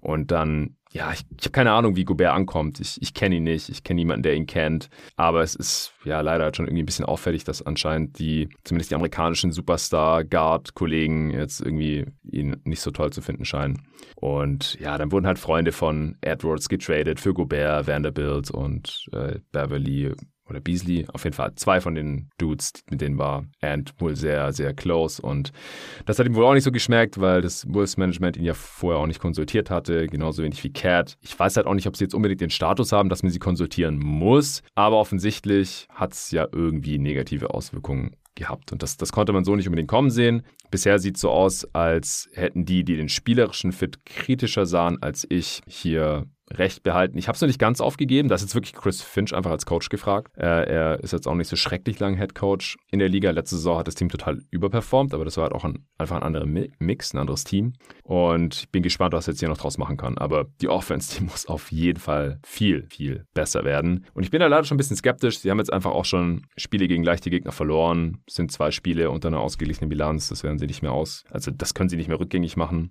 Deswegen habe ich sie auf 9. Ich verstehe, warum du sie auf 10 hast. Dann bin ich jetzt gespannt, wen du auf Platz 8 hast. Auf 9, oder? Ähm, stimmt, du auf 9, genau. Ich auf 9, ja. Genau. Und also, das hatten wir vorhin schon angesprochen. Bei mir ist jetzt zwischen 9 und 3, würde ich sagen, ziemliches Chaos. Also, da, da ja. was du auch gemeint hast, da kann man wirklich mir die Teams in jeder möglichen Reihenfolge anbieten. Ich habe, wie gesagt, mir Mühe gegeben, sie sinnvoll zu ranken. Aber ich denke, da kann man viele Argumente in alle möglichen Richtungen gelten lassen. Ich habe auf Platz 9 die Los Angeles Clippers. Wow. Die wow. in den normalen Standings sich im Moment auf sieben befinden, mit sieben Siegen, fünf Niederlagen. Da muss man aber gleich dazu sagen, ich habe das Spiel gegen die Cavaliers gesehen, wo die Cavaliers vier Minuten vor Schluss mit zwölf geführt haben und die Schiedsrichter anscheinend Geld auf die Clippers gesetzt hatten. Also das war wirklich die absolut katastrophalste Schiedsrichterleistung, die ich da seit langem gesehen habe. Okay. Und so viele furchtbare Pfiffe dabei, ähm, die dazu geführt haben, dass die die Clippers das noch gewonnen haben. Es war auch ein Heimspiel für die Clippers. Äh, die Punktedifferenz liegt laut ESPN bei minus 2,3. Also das würde implizieren, dass da ein bisschen Glück dabei war, ja. dass man eine positive Bilanz hat. Dann hat man zweimal gegen Oklahoma City gespielt, zweimal gegen Houston gespielt, San Antonio war dabei, Lakers war dabei, zweimal sogar auch schon. Also es ja. war nicht die härteste Strength of Schedule. Und bei Kawhi mache ich mir halt auch Sorgen um die, ums Knie. Also ich kann irgendwie schlecht beurteilen, genau in welche Richtung das da geht, weil er hatte ja eigentlich nur einen Kreuzbandanriss und dass man deswegen so lange aussitzt und dann auch noch irgendwie äh, Knee Stiffness hat und deswegen nicht spielen kann. Also ich würde mich da jetzt ganz leicht aus dem Fenster lehnen und vielleicht hinterfragen, ob da nicht irgendwie doch was am Meniskus bisschen kaputt ist, was man dann in drei Wochen per Kernspin feststellt und dann unter das mhm. Messer muss oder so. Also sowas in der Richtung kann ich mir vorstellen. Ähm, sie haben die laut Basketball Reference die viertbeste Defense, allerdings auch die 29. beste Offense. Da findet irgendwie überhaupt keine Dribble Penetration statt so richtig oder weniger als man sich das wünschen würde. Es wird halt relativ viel Dreier geballert und wenn die halt reingehen, dann gewinnt man. Okay, das ist natürlich bei vielen Teams der Fall so. Paul George hat ja. sich jetzt gerade vor allem in den letzten Spielen relativ zusammengerissen und dann ging relativ viel rein. Die haben jetzt auch fünf von sechs tatsächlich gewonnen. Ähm, aber insgesamt läuft dann noch, noch ziemlich viel unrund. Also die bräuchten irgendwie so einen, so einen schnellen Guard, der so ein bisschen Offense kreieren kann, wäre wär auf jeden Fall cool. Aber ohne den, mh, hm, schwierig. Ja, auf jeden Fall. Also, wir hatten hier im Pod, also Luca und ich hatten hier im Pod ja auch schon sehr ausführlich über die Clippers gesprochen vor zwei Wochen. Da hat sich seither nicht so wirklich viel getan, muss ich sagen. Also, einfach weil Kawhi immer noch draußen ist, man einfach nicht genau weiß, wann er zurückkommt. Also, es No Timetable war jetzt da die letzte Info, die ich gefunden habe. Das ist nie ein gutes Zeichen. Kann sein, dass da noch eine größere Verletzung vorliegt, die jetzt irgendwie dazu kam, aber die, oder die davon noch nicht bekannt war. Weiß ich nicht. Er hatte ja schon immer Knieprobleme. Selbst beim Championship Run mit den Raptors hatte er Knieprobleme gehabt. Aber da hat das Knie halt noch so lange durchgehalten, dass man halt noch die Finals gewinnen konnte. Und die folgenden Playoff-Runs dann halt nicht mehr, beziehungsweise in der Bubble ist man halt gegen die Nuggets rausgeflogen. Und ich wusste auch überhaupt nicht, wo ich die Clippers hier einordnen soll. Ich hatte sie vor Start der Saison auf Platz 3. Das ist natürlich nur möglich, wenn Kawhi ein paar Spiele macht in der Regular Season, was er bisher noch nicht so wirklich getan hat. Und dann kam er von der Bank für 20 Minuten. Also da kann er einfach unmöglich den Impact haben und er war auch einfach nicht fit. Und wenn der nicht spielt, dann ist man halt dasselbe Team wie letzte Saison mit ja, mehr Norm Powell, der keinen tollen Saisonstart hatte, mit mehr Robert Covington und mit John Wall. Das ist dann, dann reicht es halt vielleicht für nicht ins Play-In rutschen, wo man dann letzte Saison rausgeflogen ist, weil Paul George zum ungünstigsten Zeitpunkt dann auch noch Covid hatte. Ich habe sie jetzt mal nur um drei Spots runtergeschoben auf Platz 6, weil der Rekord stimmt ja noch. Also man hat jetzt noch nicht zu viele Siege liegen, liegen lassen mit 7 und 5. Offense sieht katastrophal aus, kann fast nur besser werden. Ich finde, sie haben einfach viel besseres Personal, selbst ohne Kawhi Leonard, als für die zweitschlechteste Offense der Liga. Das passt für mich einfach nicht zusammen. Ja, sie haben wenig äh, Creation of the Dribble, aber halt mehr als letzte Saison allein weil John Wall da ist und weil Paul George wahrscheinlich mehr als 30 Spiele machen wird und ganz gut aussieht eigentlich. Sie haben eigentlich genug Shooting, Dreier fallen halt teilweise noch überhaupt nicht und die Defense ist halt die viertbeste jetzt schon. Also ja, mit dem Net-Rating kommt man nur auf 34 Siege, dann reicht es nicht für Platz 6, dann ist man mit Glück vielleicht noch im Play-In. Ich weiß einfach nicht, also Kawhi ist der absolute X-Faktor nach wie vor, also nicht nur für die Playoffs, sondern jetzt schon in der Regular Season. Aber mehr als drei Plätze wollte ich sie jetzt noch nicht nach unten schieben, aber weniger wollte ich sie dann auch nicht nach unten schieben, wie gesagt, weil Kawhi noch gar nicht gespielt hat, außer halt diese kurzen Einsätze da und für Top 3, Top 4, also außerhalb vom für Heimrecht, äh, das, das war mir dann auch irgendwie ein bisschen zu heiß. Da musste ich jetzt schon ein paar Teams an ihn vorbeischieben. Macht Sinn. Also bei mir sind immer noch nach wie vor die Jazz in der Warteschleife, aber ich, ich warte jetzt mal, bis die bei dir kommen. Das war dann Platz 9, ja? Ja. Dann kommt jetzt 8 von dir. 8. Ich bin immer noch nicht bei den Jazz, aber ich habe natürlich oh. mit den Jazz viel gestruggelt, muss ich schon zugeben. Aber okay. gerade der letzte Sieg hat dann sie doch ein bisschen nach oben befördert. Okay. ähm, mein Platz 8, der ist wahrscheinlich jetzt relativ ja, okay, ich sage es jedes Mal, kontrovers, ist es dann doch nicht. Es ist einfach so schwierig, hier in dem, in dem Bereich die Teams zu ranken. Aber ich habe hier die Denver Nuggets. Wow, wow. Die okay. 8 zu 3 haben und damit Vierter in der Tabelle sind. Auch vier Spiele in Folge gewonnen. Ja. Die Begründung ist das, die folgende. Ähm, also erstmal ist die Punktedifferenz relativ wenig positiv mit plus, plus 2,3. Ja. Und die Schedule ist halt einfach so unglaublich einfach gewesen. Also die letzten sieben Spiele waren gegen Indiana, zweimal San Antonio, Oklahoma, Lakers, Utah, Lakers. Also die haben wirklich, und die, die harten Spiele, die sie hatten, quasi gegen Utah, wenn man das jetzt als hart ansehen will, und gegen Portland, mhm dann haben sie, sind sie mit aus den Spielen mit 1 zu 2 rausgegangen und haben im Grunde genommen, ah, okay, Warriors könnte man noch dazu zählen, also mit 2 zu 2, aber ansonsten haben sie halt wirklich nur eigentlich fast Tanking-Teams geschlagen oder Teams, die man vor der Saison als Tanking angesehen hat. Und ja, zusammen mit der Punktedifferenz bin ich da echt nicht besonders überzeugt. Also Murray sieht für mich auch immer noch relativ schlecht aus. Das hatte ich, glaube ich, in einem anderen Pod schon angesprochen. Der trifft einfach seine Würfe nicht, nimmt aber natürlich verhältnismäßig viel, weil sie ihn ja auch irgendwie brauchen. Die Zahlen sagen, dass die Defense dieses Jahr nicht besonders gut ist. 20. Hm. Ich weiß nicht, kann nicht genau beurteilen, woran es liegt. Der Kader hat sich ja schon so ein bisschen verändert gegenüber letztem Jahr. Letztes Jahr war ja noch Monty Morris da. Also ich meine, es kann in viele verschiedene Richtungen gehen, wenn Jokic die ganze diese ganze Saison fit bleibt und sich Murray irgendwann wieder so ein bisschen berappelt, dann kannst du auf jeden Fall nach oben gehen, beziehungsweise man kann da, ich kann mir sehr gut vorstellen, dass sie den vierten Platz auch halten, aber ich könnte mir auch gut vorstellen, dass sich andere Teams an denen vorbei bewegen. Ja, also an Monty Morris liegt es, glaube ich, nicht mit der Defense. Äh, die, die Gegner treffen gerade noch ein bisschen besser, als sie laut den Würfen, die die Nuggets Defense abgibt, eigentlich treffen sollten. Also haben okay. sie ein bisschen Pech noch. Äh, die Gegner treffen zum Beispiel am acht besten die Dreier der gesamten Liga mit 37 Prozent. Kann sich ändern, muss aber nicht. Ähm, ich habe die Nuggets vor der Saison auf 1 gehabt und ich habe sie da noch nicht wegschieben, wegschieben können, ehrlich gesagt. Also es auf lief 1? schlechter. Ja, ja, ja. also es ist doch große Diskrepanz. Du bist doch Phoenix Suns-Fan, dachte ich. Ja, ist richtig, aber es ist nicht so, dass die ähm, jetzt gerade nicht ein riesiges Problem hätten auf einem der Forward-Spots. Ähm, sonst hätte ich die wahrscheinlich auf 1 geschoben. Aber dazu kommen wir noch. Also ich, ich wollte da jetzt nicht zu reaktionär sein und da irgendwas ver Also ich habe einfach kein anderes Team erstens gesehen, dass ich jetzt unbedingt auf 1 schieben muss. Also klar, die Suns spielen gerade am Westen, aber jetzt hat sich gerade Cam Johnson verletzt und Jay Crowder spielt immer noch nicht. Und ich weiß auch nicht, wann es einen Trade gibt. Ähm, das, das wird schon schwierig jetzt mit Tory Craig als Starter auf der 4. Und davon ab, also die Nuggets, wie gesagt, der Start ist schlechter als wahrscheinlich erhofft oder als vielleicht nötig wäre, um jetzt ganz klar zu sagen, hey, die holen den besten Record im Westen. Aber sie haben trotz allem die viertbeste Offense. Ich erwarte eigentlich eine Top 3 Offense, kann noch kommen. Äh, Gerade wenn halt Murray besser eingespielt ist und auch MPJ. Und defensiv, wie gesagt, mehr als Durchschnitt erwarte ich da ehrlich gesagt gar nicht. Aber da waren sie die letzten Jahre immer. Und wenn die Gegner ihre drei ein bisschen schlechter treffen, dann sind sie da eigentlich auch sehr schnell wieder, glaube ich. Also ein paar Plätze kannst du easy nach oben gehen. Ähm, mit dem Net-Rating würden sie nur 49 Siege holen, äh, stand jetzt laut Clean the Glass. Ist trotzdem das fünf beste Net-Rating im Westen gerade.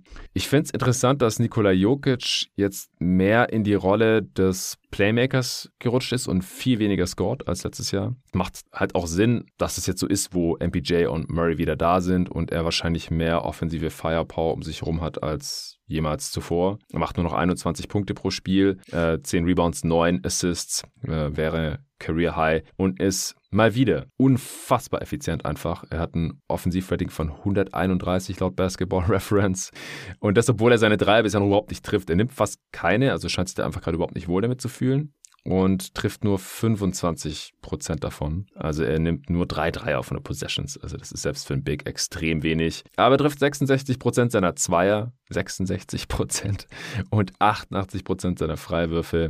Und ähm, ja, es ist wahrscheinlich, solange Murray noch nicht super effizient äh, wieder ist, 102 Offensivrating gerade, ähm, sollte er vielleicht ein paar mehr Würfe nehmen. Das würde der Nuggets Offense wahrscheinlich kurzfristig helfen. Aber ich glaube, langfristig ist es schon die richtige Idee, dass halt Jokic mit seinem Skillset eher halt mehr Playmaking-Hub ist, als jetzt unbedingt wieder 27 Punkte pro Spiel machen zu müssen oder so, wie letzte Saison, als er halt, ja, als die zweitbeste Scoring-Option halt Aaron Gordon war oder Will Barton oder so.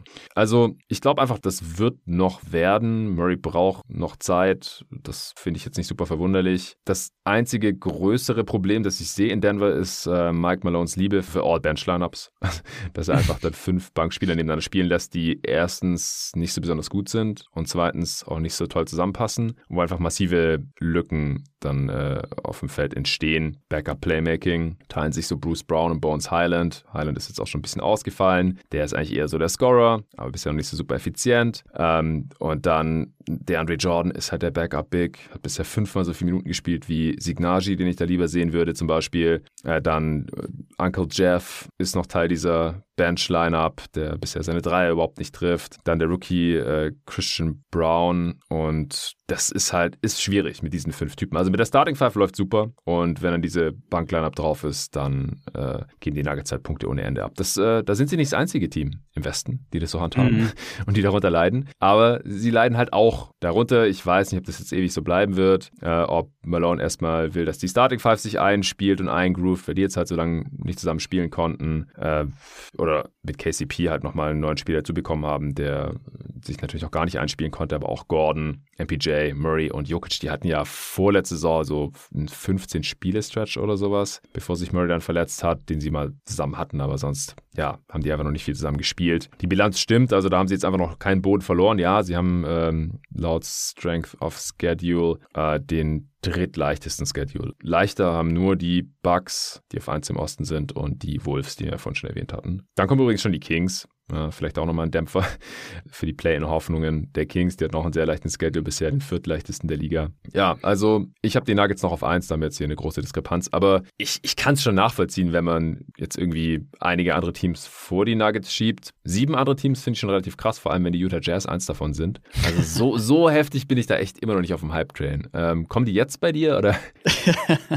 bald, bald. Bald, okay. okay. Ja. Welches Team kommt zuerst? Um, ähm, ich ich habe ich hab noch ein paar, zwei, drei Denver-Anmerkungen. Ich finde ja, einmal bei den Bench-Lineups finde ich positiv, dass Campazzo nicht mehr in Denver spielt, weil ich glaube, der hat letztes Jahr da relativ viel zerstört offensiv. Also die Mavericks hatten den ja auch gesigned und dann mhm. hat er ganz kurz am Anfang ein bisschen gespielt und ist jetzt aber auch nicht mehr in der Rotation. Ich glaube, der hat einfach katastrophale Wurfquoten aufgewiesen und auch relativ schlechtes offensives Plus-Minus. Insofern so ein bisschen Addition durch Sub Subtraction. Ja. Und was interessant ist noch und was wahrscheinlich ein gutes Zeichen ist für Denver, dass mit die meisten Würfe tatsächlich gehen eben tatsächlich an Murray und an Highland.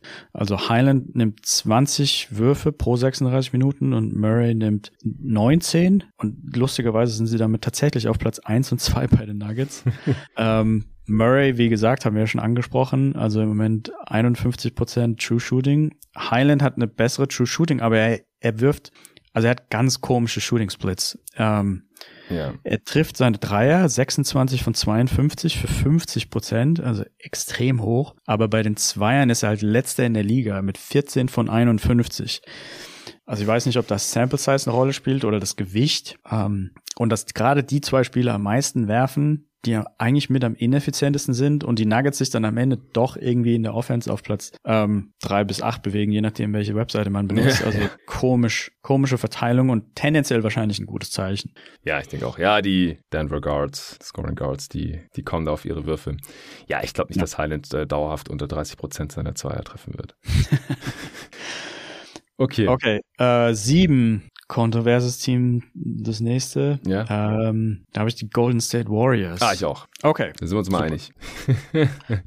nicht ja, schlecht. Das äh, letzte Team für mich, das es, äh, das es nicht aus dem Play-In heraus schafft, weil ich weiß nicht, wann Kerr aufhört oder ob er damit aufhören wird, diese All-Bench-Lineups mit den ganzen jungen Spielern spielen zu lassen. Mhm. Und die reißen das Team halt absolut den Abgrund runter. Das ist echt krass. Äh, sie sind damit jetzt bei mir um zwei Plätze abgerutscht. Ich hätte die eh schon nur auf fünf, weil ich das so ein bisschen befürchtet hatte, dass sie defensiv so stinken würden, hätte ich jetzt nicht gedacht. Sechs schlechteste Defense der Liga. Letzte Saison hatten sie noch die zweitbeste nach den Celtics und lange Zeit ja die beste, bis Draymond sich verletzt hat. Ähm, sie sind gerade mit einer Bilanz von 4 und 7 auf Platz 12 in der Liga. Das wird nicht so bleiben. Äh, Offense Platz 12, Defense wie gesagt Platz 25. Das ist ein, negatives Netrating von minus 1,1. Wenn man das hochrechnet, kommt man auf 38 Siege. Also so schlecht sehe ich sie nicht, aber sie laufen halt schon Gefahr, im Play-In zu landen. Ein Problem ist natürlich, dass Dante DiVincenzo jetzt schon länger raus ist mit einer Oberschenkelzerrung. Das wäre halt noch einer der besseren Bankspieler, wenn er spielen würde. Könnte jetzt dann bald zurückkommen. Andre Godala würde wahrscheinlich so oder so nicht viel spielen, hat Hüftprobleme, ist aber eher so Mentor von der Bank. An seinem Ausfall liegt es jetzt nicht, auch wenn er Finals MVP 2015 war. Ja, aber dass die, dass die Warriors jetzt hier nur das 19. beste Netrating der gesamten Liga haben und das 9. beste im Westen, das, ähm, das ist schon vielleicht ein bisschen enttäuschend. Ich wollte es trotzdem nicht überreagieren und sie noch weiter nach unten schieben. Also ich habe sie jetzt um zwei Plätze abgestraft, weil es einfach noch ein bisschen schlechter läuft, als ich vor der Saison gedacht hätte. Wie sieht es da wieder aus? Ja, also ich habe natürlich auch vor der Saison gedacht, dass es da besser laufen wird. Es ist immer so ein bisschen komisch bei den Warriors das die letzten drei Jahre schon gewesen, weil, also ich glaube, Wiseman stellt da ein großes Problem dar für die Gesamtbeurteilung des Teams. Mhm. Es gibt auch Stimmen, die sagen, dass die Warriors letztes Jahr nur Meister wurden, weil Wiseman eben verletzt war. Weil er sonst gespielt hätte, ja. Ja, er sieht echt richtig schlecht aus in der Defense. Also, ja, so ein bisschen Javel McGee-Type, da hatten wir auch schon mal, glaube ich, drüber geredet in einem ja. anderen Pod. Und ja, es ist aber auch einfach schwierig, ihn aus der Rotation rauszunehmen. Also letztes Jahr, ich habe nochmal nachgeschaut, wer da offiziell Center-Minuten bekommen hat. Das war zum Beispiel dann Bielica, ja. der ja zumindest hohen Basketball-IQ aufgewiesen hat. Und dann Otto Porter war laut Basketball Reference noch auf Center. Wer weiß, ob das stimmt. aber man hat halt irgendwie so relativ halt. große, ja, Small Ball Lineups, äh, relativ kleine, sorry, Lineups rausgehauen. Und von Wiseman kommen sie ja irgendwie nicht los. Also die beiden sind ja nicht mehr da. Und Green kann jetzt auch keine 48 Minuten spielen. Wie du es angesprochen hast, also die Starting Lineup von den Warriors ist die zweitbeste Fünf-Man-Lineup in der ganzen Liga von allen Lineups mit mehr als 60 Minuten. Wow, Wel ähm, welche ist die beste? Hast du das auch? Äh, ja, die Suns, aber ganz oh, nur yeah. Hauch, Hauch vorne. Mhm. Genau, also die mit Johnson. Mhm. Ähm, also die, die Warriors Starting Lineup ist bei plus 30 pro 100 Possessions und ja, die Bank ist halt einfach eine, eine Katastrophe. Ich glaube, äh, Jordan Poole führt die Liga im Moment an im negativen Plus-Minus. Also insgesamt, ich weiß auch nicht genau, ob da Motivationsprobleme vielleicht auch mit am Start sind. Ja, das ähm, ist sein ähm, Geld. Der, ne? ja, das, ja, genau. Also das könnte eine Rolle spielen, dann ob der Punch irgendwie so ein bisschen ja. für ihn speziell die Teamchemie so ein bisschen zerstört hat. Aber es ist halt auch einfach eine blutjunge, zum Teil Bench-Lineup äh, mit Kuminga und Moody, die jetzt auch noch nicht unbedingt voll die Winning-Player sind. Schwierig. Man könnte sich natürlich fragen, ob die Warriors an der Stelle so ein bisschen ähnlich sagen wie die Lakers. Okay, unsere, unsere Top-Spieler sind halt extrem alt. Wir haben jetzt nicht mehr ein großes Window. Wir müssen irgendwie alles versuchen und dann vielleicht ein paar von den jungen Spielern auf den Kopf zu hauen. Die andere Frage ist, ob man für die im Moment noch so viel bekommen würde. Mhm. Ähm, ja, da muss man sich, glaube ich, so ein bisschen fragen, ob man dieses Jahr tatsächlich Titelambitionen hat oder ob man sagt, okay, wir haben so viele Titel gewonnen ist uns egal, aber ich glaube wirklich, wenn die keinen Move machen, dann denke ich nicht, dass sie es diese Saison schaffen. Also da sehe ich die Chancen relativ schlecht. Ja, okay, interessant. Also für die Playoffs habe ich jetzt letzte Woche bei einer Frage, die reinkam, da sollten wir so ein quasi so ein Panic-Meter machen für verschiedene Teams. Und ich habe bei den Wolves die meiste Panik geschoben und bei den Warriors vergleichsweise wenig, weil ich glaube, dass man das mit anderen Lineups schon zu einem großen Teil lösen kann. Also wenn Curry einfach anfängt zu staggern, äh, dann und wir halt nicht mehr diese All-Bench-Lineups sehen, dann verhauen die auch nicht ständig die Führungen und dann gewinnen die automatisch mehr. In den Playoffs werden die Rotationen eh kürzer. Dante DiVincenzo kommt jetzt zurück. Der ist wahrscheinlich kompetenter ja. als jeder Bankspieler. Ja, also klar, Pool, Pool bin ich enttäuscht. Also da, da muss mehr kommen. Der ist, was On-Off angeht, im ersten Percentile gerade. Das, also, also in Anführungsstrichen, niemand macht sein Team offensiv schlechter als er. Also minus 20. Klar, weil es halt auch, wenn er nicht drauf ist, läuft es halt fantastisch mit der Starting Five, die wir kennen. Äh, Curry, Clay, Wiggins, äh, Draymond und Kevin Looney. Das ist, äh, hast ja gerade schon gesagt, eine der besten Lineups der Liga. Nicht nur statistisch, auch so. Und wenn dann halt Pool reinkommt, dann läuft es halt auf einmal sehr viel schlechter. Aber das andere Ding ist halt auch, dass Pool halt sehr viel mit diesen anderen Bankspielern dann zusammen auf dem Feld steht, weil er den Starter nach und nach runtergehen. Und dann steht er halt auf einmal mit den ganzen anderen jungen Spielern, die halt, ja, einfach auch noch nicht so wirklich den Schritt gemacht haben. Jetzt Kuminga ist ein bisschen enttäuschend. Wiseman, Letztes Jahr hat man gesagt, ja, den können wir jetzt nicht traden, der hat gerade Wert tief, weil verletzt. Und jetzt spielt der Kacke, jetzt kann man ihn immer noch nicht traden, weil er gerade Kacke spielt. Da hofft man, dass er irgendwann besser spielt, weil der kostet die Warriors ja auch so unfassbar viel, weil der zweite Pick war mit der ganzen Luxury-Tax.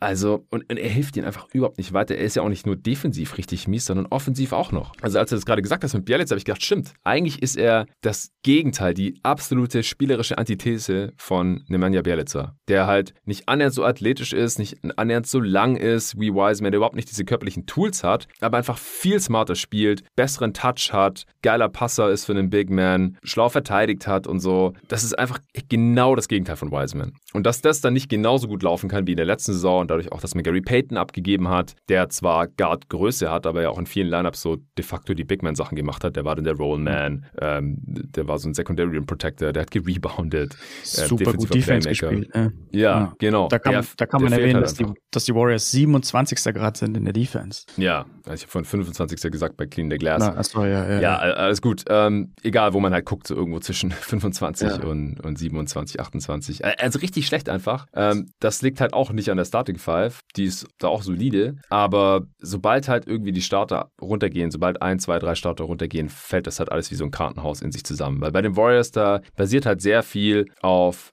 Spielverständnis, auf Reaktionen, auf Rotationen, in der Offense auf Cuts, Laufwegen, Blocks, die man stellt. Ähm, einfach auch, dass man eingespielt ist und einfach weiß, was man tut. Und das tun halt diese ganzen jungen Bankspieler einfach überhaupt nicht. Also, dass die das Spiel auch gegen, die hatten ja fünf in Folge verloren und dann das Spiel gegen die Kings das äh, hätten die verlieren müssen eigentlich. Also die Kings haben echt so streckenweise, die, klar, die haben auch wilde Lineups drauf gehabt und so, aber was die streckenweise liegen gelassen haben, an sehr guten Würfen direkt am Ring oder weit offene Dreier und dann am Ende fault Clay, kann man echt nicht anders sagen, fault Clay Kevin Hörter noch beim, beim Buzzer-Beating Dreier und es wird nicht gepfiffen. Also eigentlich hätten die das Spiel verlieren müssen, hätten die sechs in Folge verloren, das äh, wäre schon echt tough gewesen. Aber wie gesagt, ich, ich sehe halt schon so ein bisschen Low-Hanging Fruit, wie man in der Regular Season besser werden kann und ich glaube halt auch, dass Curry früher oder später dann unter Druck steht, nicht mehr diese super miesen Lineups da spielen zu lassen. Er hat ja schon ein bisschen angepasst und dann hat irgendwie Anthony Lamb reingeholt in die Bench-Lineup und äh, dafür dann spielt jetzt irgendwie Kuminga weniger oder Moses Moody.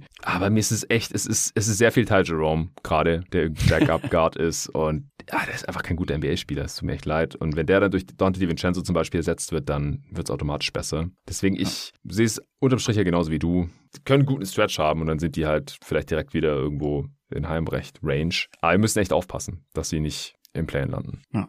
Das mit den Lineups ist interessant, weil die Metriken zum Beispiel, also gerade die Adjusted Plus-Minus-Metriken, sehen halt Draymond und Curry mit riesigstem Abstand sehr weit vorne für den gesamten Kader, aber auch einfach insgesamt als viele Analysten das, glaube ich, sehen würden. Also ich glaube, in der Adjusted Plus-Minus-Metrik von 1997 bis jetzt ist Draymond sogar in den Top 10. Wow. Und ähm, der andere Aspekt, der dazu kommt, ist, dass die Metriken auch immer behaupten, und ich habe das schon mehrmals untersucht, dass wirklich die Performance in der Lineup einfach nichts anderes ist aus die Summe der einzelnen Spielerwerte sozusagen und dass es dann im Grunde genommen gar keine Rolle spielt, wie man die Spieler großartig kombiniert, beziehungsweise man geht schon davon aus, dass die Trainer das verhältnismäßig sinnvoll machen ja. und ähm, dass dementsprechend auch eine andere Kombination dann wahrscheinlich am Ende gar nicht zu so viel Steigerung führt, weil man dann halt okay. Eben diese, diese harten, schlechten Einzelspieler dann mit drin hat.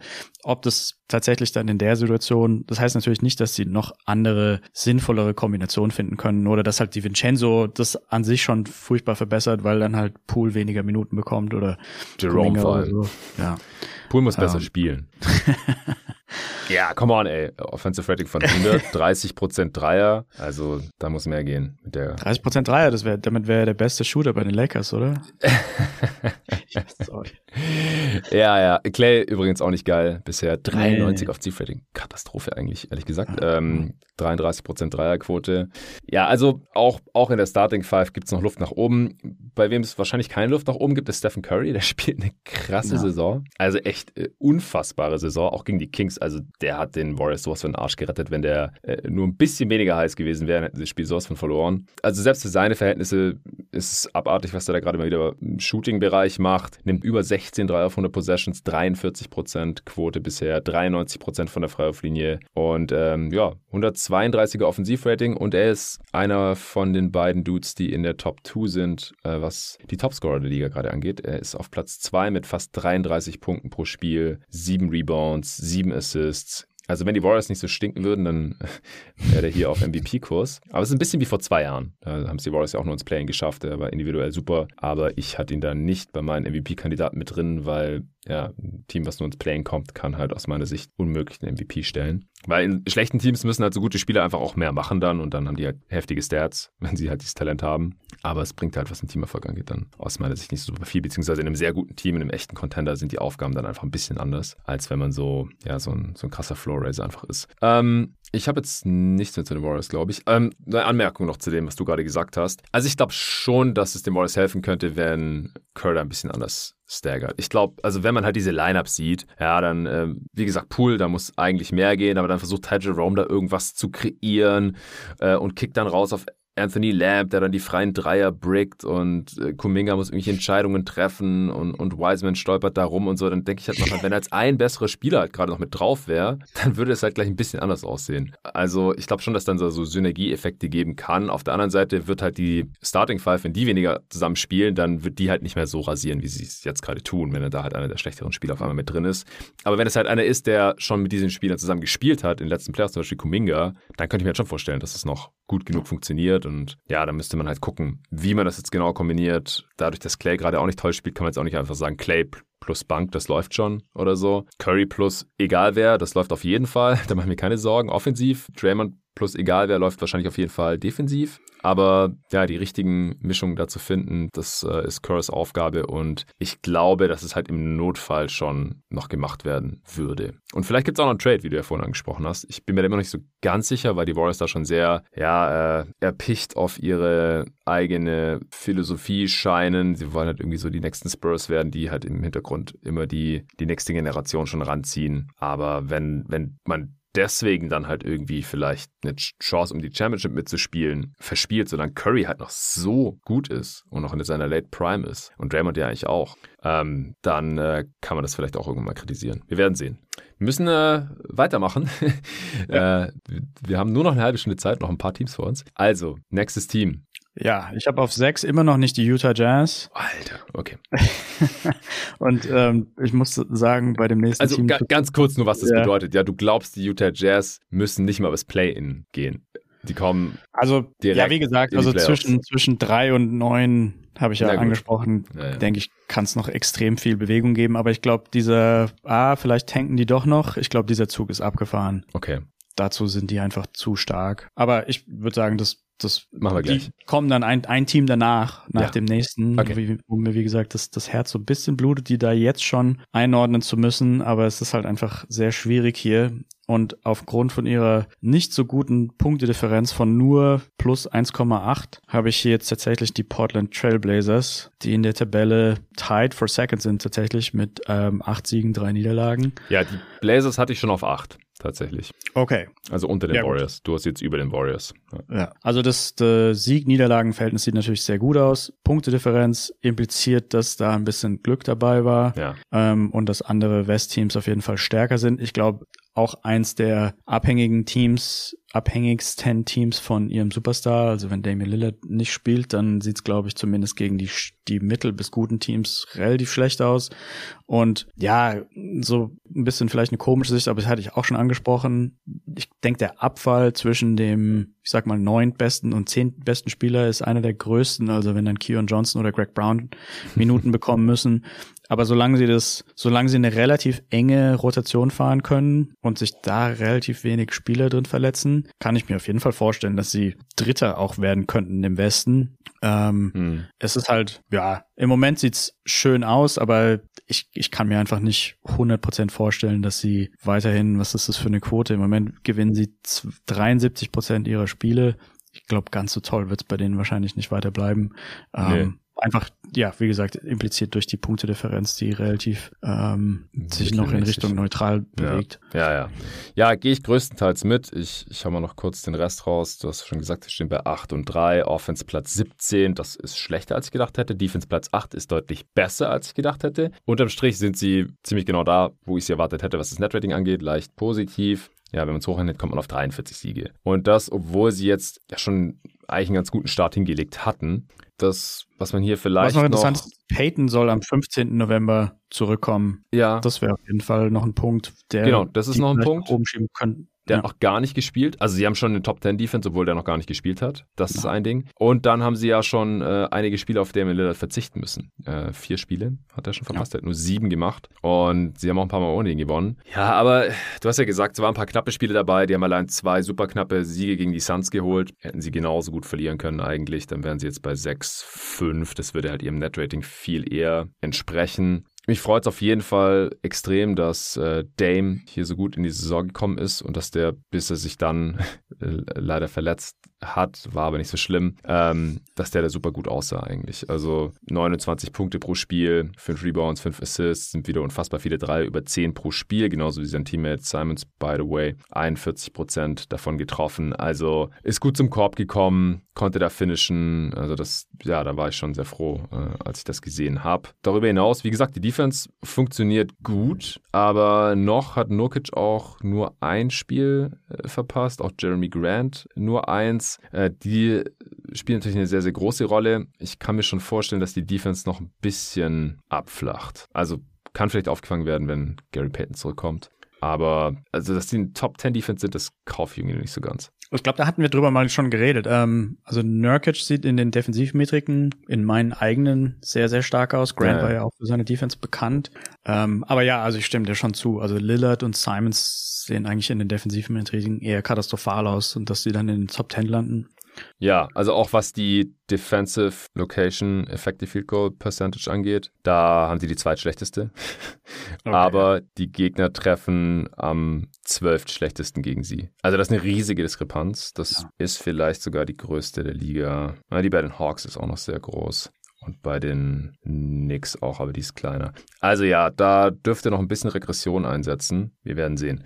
Wie gesagt, ich habe sie auf 8. Vor Saisonstart hatte ich sie auf 10. Also habe sie ja schon ein bisschen nach oben geschoben. Finde auch, dass es defensiv vom Scheme her nicht mehr so unsinnig aussieht wie noch in der letzten Saison, in der ersten Saison unter Coach Billups. Aber weiter nach oben wollte ich sie jetzt noch nicht schieben. Du hattest sie sogar schon auf, wo auf 6 jetzt, oder? Äh, ja, ich hatte sie gerade auf 6, ja. Ja, ja im, im, im Best Case auf jeden Fall. Ähm, ich hatte ja die Clippers auf 6. Kommen wir zu Platz 5. Hast du da die Utah Jazz? ich habe tatsächlich auf Platz 5 die Utah Jazz. Wow. Und ich muss, ich muss sagen, ich habe bis gestern Nacht auch noch überlegt, ob die nicht auch irgendwie vielleicht wieder versuchen, die Kurve zu kratzen, so ein bisschen wie Oklahoma, dass sie sagen, okay, ähm, schön und gut, dass wir so viele Spiele gewinnen, aber irgendwie passt uns das nicht. Aber man hat dann in Atlanta gewonnen und Atlanta ist jetzt auch kein ähm, schlechtes Team. Mhm. Ja, also ich meine, man ist Erster in der Tabelle. Es ist unfassbar. Man hat eine Punktedifferenz, die dem auch ziemlich entspricht. Also die zweitbeste ja. Punktedifferenz im Westen. Das heißt, es wird nicht nur mit Glück die Spiele gewonnen. Ja, und der Kader ist einfach, also viele Spieler, die in dem Gobert Trade, was heißt viele Spieler, die zwei Spieler, die in dem Gobert Trade drüber gekommen sind, waren für mich auch High Impact Player. Also Vanderbilt immer in meinen Metriken höher als in der allgemeinen Meinung. Beasley jemand, der halt auch immer 100 Prozent gibt. Ähm, auch der Rookie von denen war einer, der mir relativ stark gefallen hat ähm, im Walker Scouting. Kessler. Genau. Und Conley ja auch immer einer der unterbewerteten, unterbewerteten Spieler. Markinen so ein bisschen up and down, aber scheint ja irgendwie in Utah, ja, also über den muss man auf jeden Fall reden. Der, der spielt ja eine super starke Saison, 25 Punkte pro 36 Minuten, 9,5 Rebounds. Ähm, und ja, ich finde einfach den Kader, ich glaube, also ja, wie gesagt, ich denke, der, der Zug ist abgefahren, dass man sagt, hey, tanken wir nicht vielleicht doch. Ich glaube, dafür, das hätte man vor zwei, drei Siegen sich noch vielleicht überlegen können, aber jetzt ist man schon so weit vorne voraus, dass man sich, glaube ich, denkt, okay, wir haben die Picks von Minnesota. Der Kader scheint ja gut genug zu sein, um irgendwie oben so ein bisschen mitzumischen. Und ich wüsste auch nicht, wie die einen Tank überhaupt einleiten sollten. Dazu sind viel zu viele gute Spieler in dem Kader. Ähm, viel zu ah, viel. Ich glaube, ich glaub, da würde ich widersprechen. Also okay. viel zu viele gute Spieler sehe ich nicht. Ich glaube, wenn jetzt ein anderes Team sieht, wie gut Conley noch spielt und Ainge bekommt da ein gutes Angebot, dann könnte der weg sein und dann schlägt man der Schlange vielleicht so ein bisschen den Kopf ab. Weil dann fehlt halt der Floor General, der Organisator, der Playmaker, weil dann muss Colin Sexton machen oder so. Und äh, mit dem läuft es halt deutlich schlechter auf dem Feld. Also, ich glaube, wenn man Conley wegtradet und dann noch irgendeinen von den Startern oder von den Wets halt, Olenik oder so, oder Clarkson, den sie aber offenbar gar nicht traden wollen, dann könnte ich mir schon vorstellen, dass das relativ schnell bergab geht. Weil dann rutschen halt Spieler in die Rotation, die jetzt gerade keine Rolle spielen. Aber irgendwer ja. muss ja dann die Minuten auffangen. Dann rutschen halt irgendwelche, die jetzt gerade von der Bank kommen, wie Horton Tucker oder Rudy Gay oder so in die Starting Five. Und dann muss ja irgendwer nachrücken von den ganz jungen Spielern oder von den halt eher schlechten Spielern, klaren Minusspielern, Nikhil Alexander Walker oder Bolmaro oder Akbaji, der Rookie, der andere oder Techie oder so, die spielen gerade einfach alle nicht. Dann muss ja irgendwer von denen spielen und dann, ja, kann ich mir halt vorstellen, dass es also ich sehe schon einen Weg, wie Ainge es noch einreißen könnte, wie er hier noch die Notbremse zieht, weil er halt, also ich glaube, dass es so bleibt, weiß ich nicht, dass sie halt, also Platz 1 im Westen. Also, dass sie weiterhin das 10 und 3 machen. Ja, ja, ja genau, das ist klar. Aber du hast sie jetzt ja schon hier außerhalb vom Play-In. Ja. Glaube ich ja offensichtlich auch nicht dran, sonst hätte ich sie ja nicht auf 11. 11 ist halt noch so ein bisschen der, der Cop-Out-Spot, so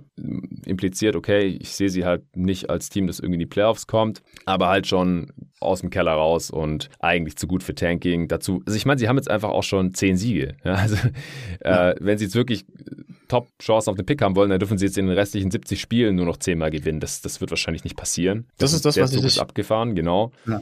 Aber ich, ich weiß nicht. Also ich, es ist schwer einzuschätzen. Also, dass die Spieler hier jetzt so zu Werke gehen. Ich habe da auch einen Artikel auf The Athletic gelesen, wo Mike Conley das Ganze so ein bisschen aus seiner Sicht geschildert hat. So, ja, man hat uns alle abgeschrieben und wir haben uns umgeguckt und gesagt, wir sind noch kein Tanking-Team. Äh, jetzt zeigen wir es allen Leuten erstmal richtig so. Also, sie sind motiviert, die haben Bock, das sieht man. Ähm, ich finde halt dadurch, dass es halt so eine Resterampe ist, was halt so zurückkam, was übrig war nach den beiden Trades, Gobert oder nach den drei Trades eigentlich, Bogdanovic, Gobert und Mitchell. Und O'Neill hat man ja Prinzip 1 gegen 0 getradet. Dafür passt einfach extrem gut zusammen. Also da echt größten Respekt an den Coach Will Hardy, der die Truppe hier echt auf Reihe gebracht hat und die halt offensiv und defensiv echt super zusammenspielen und halt auch noch besser zusammenpassen, als ich es gedacht hätte. Aber trotzdem, immer wenn ich die Jazz spielen sehe und ich äh, habe mir das Spiel gegen die Hawks auch angeschaut, ich denke immer, es ist so ein bisschen, wir haben uns neulich offen über NBA 2K unterhalten und du hast dann gesagt, ja, äh, deine, deine Gegenspieler, wenn du gegen Kumpels zockst oder so, da, da klappt immer alles was die probieren, obwohl es eigentlich nicht so sollte. Und ich finde, es ist immer, wenn ich die Jazz anschaue, dann ist es immer ein bisschen so, wie wenn man jetzt irgendwie gegen Computer spielt und auf Hall of Fame Schwierigkeit oder so. Es klappt alles so 20% besser, als es eigentlich sollte, wie man es mhm. eigentlich erwarten würde. Alle treffen ein bisschen besser, alle bewegen sich ein bisschen besser, alle verteidigen ein bisschen besser, der Ball läuft ein bisschen besser. Man, die Gegner treffen ein bisschen schlechter, als man es vielleicht auch erwarten würde. So, es ist, also ich vertraue der Sache immer noch nicht so zu 100% Also ich, wie gesagt, ich habe es jetzt hier schon um vier Spots nach oben geschoben. Ich hatte die als schlechtes Team im Westen, weil ich einfach dachte, okay, die können niemanden verteidigen, die wollen gar nicht gewinnen. Aber jetzt, klar, die sind ein sehr, sehr solides Team. Ich sehe halt, also es kann gut sein, dass Angel sich das jetzt anguckt und sagt, ich kann das nicht einreißen. Das kann ich den Fans nicht antun. Ich kann das der Franchise nicht antun. Das läuft so gut. Ähm, geht nicht. Dann regressieren sie vielleicht ein bisschen und dann kommen sie aber sehr sicher mindestens ins Play-In und dann werde ich sie beim nächsten Power Ranking Update ähm, wahrscheinlich auch nach oben schieben, wenn es ja halbwegs weitergeht. Auf, aber auf der anderen Seite, es, es wäre irgendwie so sinnlos, halt langfristig gedacht, weil im Gegensatz zu den Cavs letztes Jahr, Letztes Jahr waren ja die Cavs das Überraschungsteam. Die hat, haben auch alle unter 30 Siege gesehen, da war irgendwo die Line und fast niemand ist da overgegangen und dann auf einmal kommen die ins Play-In und wenn die nicht so viele Verletzungsprobleme gehabt hätten, dann wahrscheinlich auch einfach so in die Playoffs. Und dann haben sich ja vor der Saison alle gefragt, wer sind die Cavs in dieser Saison? Mittlerweile wäre die Antwort wahrscheinlich einfach Utah Jazz. Aber die haben halt keinen Garland im Team, die haben keinen Mobley im Team, die haben, vielleicht kann man Jared Allen und Markkanen irgendwie vergleichen. Witzigerweise haben die jetzt zwei Ex-Cavs im Team mit Markkanen und Sexton. Also sind auch die beiden, die die Cavs jetzt abgegeben haben, weil die die kleinste Rolle in den Zukunftsplänen gespielt haben. Und weil man dafür halt auch einen Donovan Mitchell bekommen konnte, der interessanterweise jetzt dort auf einmal besser spielt als vorher, offensiv noch besser und defensiv viel besser.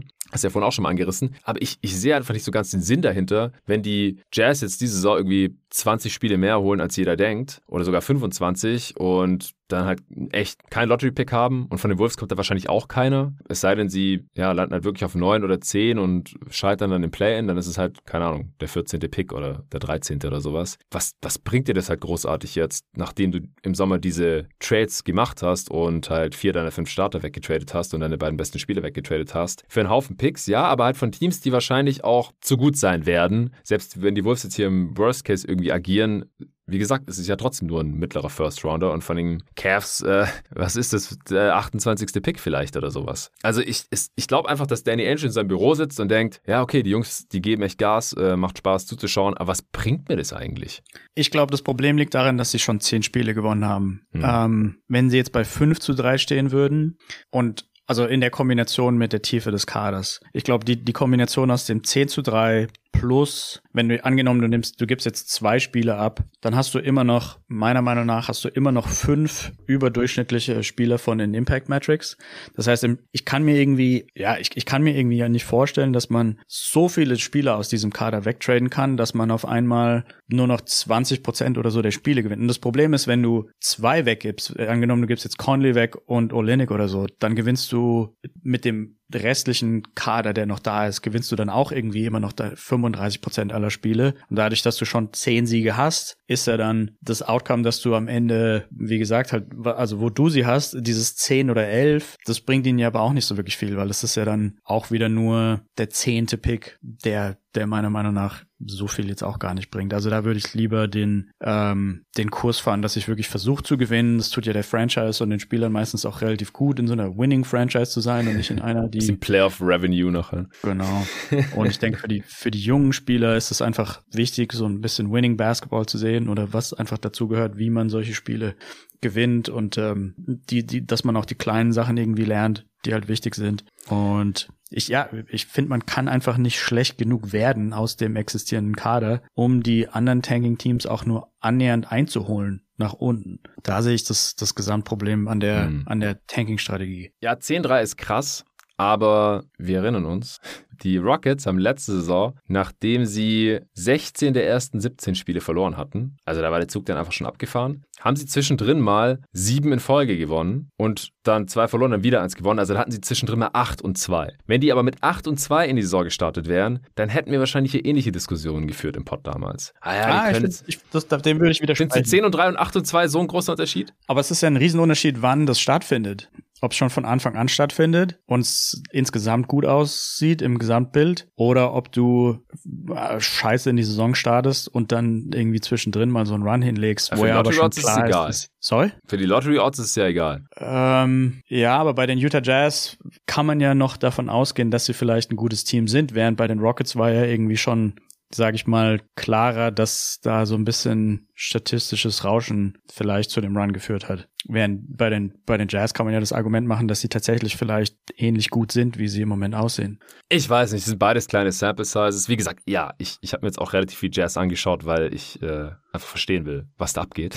Und äh, es sieht ganz gut aus, gar keine Frage. Aber ich bin mir immer noch nicht hundertprozentig sicher, was, wie der Willen der Franchise letztendlich aussieht. Wenn der jetzt wirklich so aussehen sollte, ja, hey, ähm, wir mögen dieses Team und die sollen jetzt so viel gewinnen wie möglich. Das ist gut für die Kultur und für die Fans und äh, für den Geldbeutel, weil mehr Leute zu den Spielen kommen und vielleicht schaffen wir es in die Playoffs und dann verkaufen wir noch ein paar Tickets und mehr Merch und so weiter und so fort. Kann sein. Und dafür spricht ja auch so ein bisschen, das habe ich im Pod auch schon mal angesprochen, nachdem Sven das auf Twitter angemerkt hatte und ich es auch in ein, zwei anderen Pods gehört hatte, dass Danny Andrews in Boston ja auch so gemacht hat. Der, dass die Celtics ja auch nie hart getankt haben, beziehungsweise nur einmal. Da haben sie Marcus Smart selbst gepickt und dann alles andere waren ja die Nets-Picks. Aber sie haben halt nicht die Nets-Picks. Also selbst wenn die Wolves jetzt so krass enttäuscht, wie gesagt, dann wären es ja keine Top 3 Picks. Außer es gibt super Outlier-Geschichte halt bei der tatsächlichen Draft-Lottery dann. Du kannst ja auch einfach so weiterspielen. Also wenn Markinen wie ein Top-20-Spieler aussieht. Ich meine, ein einziger Problemspieler in Anführungsstrichen, der ziemlich alt wird, ist Conley, aber ich denke, der altert ja. relativ gut. Und wenn du mit dem Rest von dem Kader plus die anderen Picks, die halt irgendwie dann so auf 15 landen, landen wenn du damit halt Sechster oder so wirst, also für Utah ist es kein, kein katastrophaler Outcome, denke ich.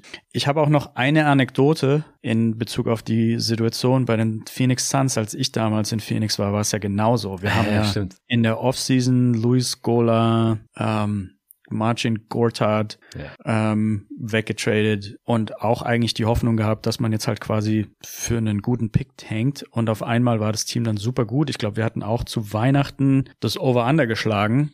Ja, und am Ende um 28 oder sowas Siege. Ja, Over. genau. Ja. Richtig krank. Und was da halt wehgetan hat, dass man, glaube ich, die Playoffs um einen Sieg verpasst hat oder ja. so. Da Ey. war ich dann allerdings nicht, schon nicht mehr dort. Okay.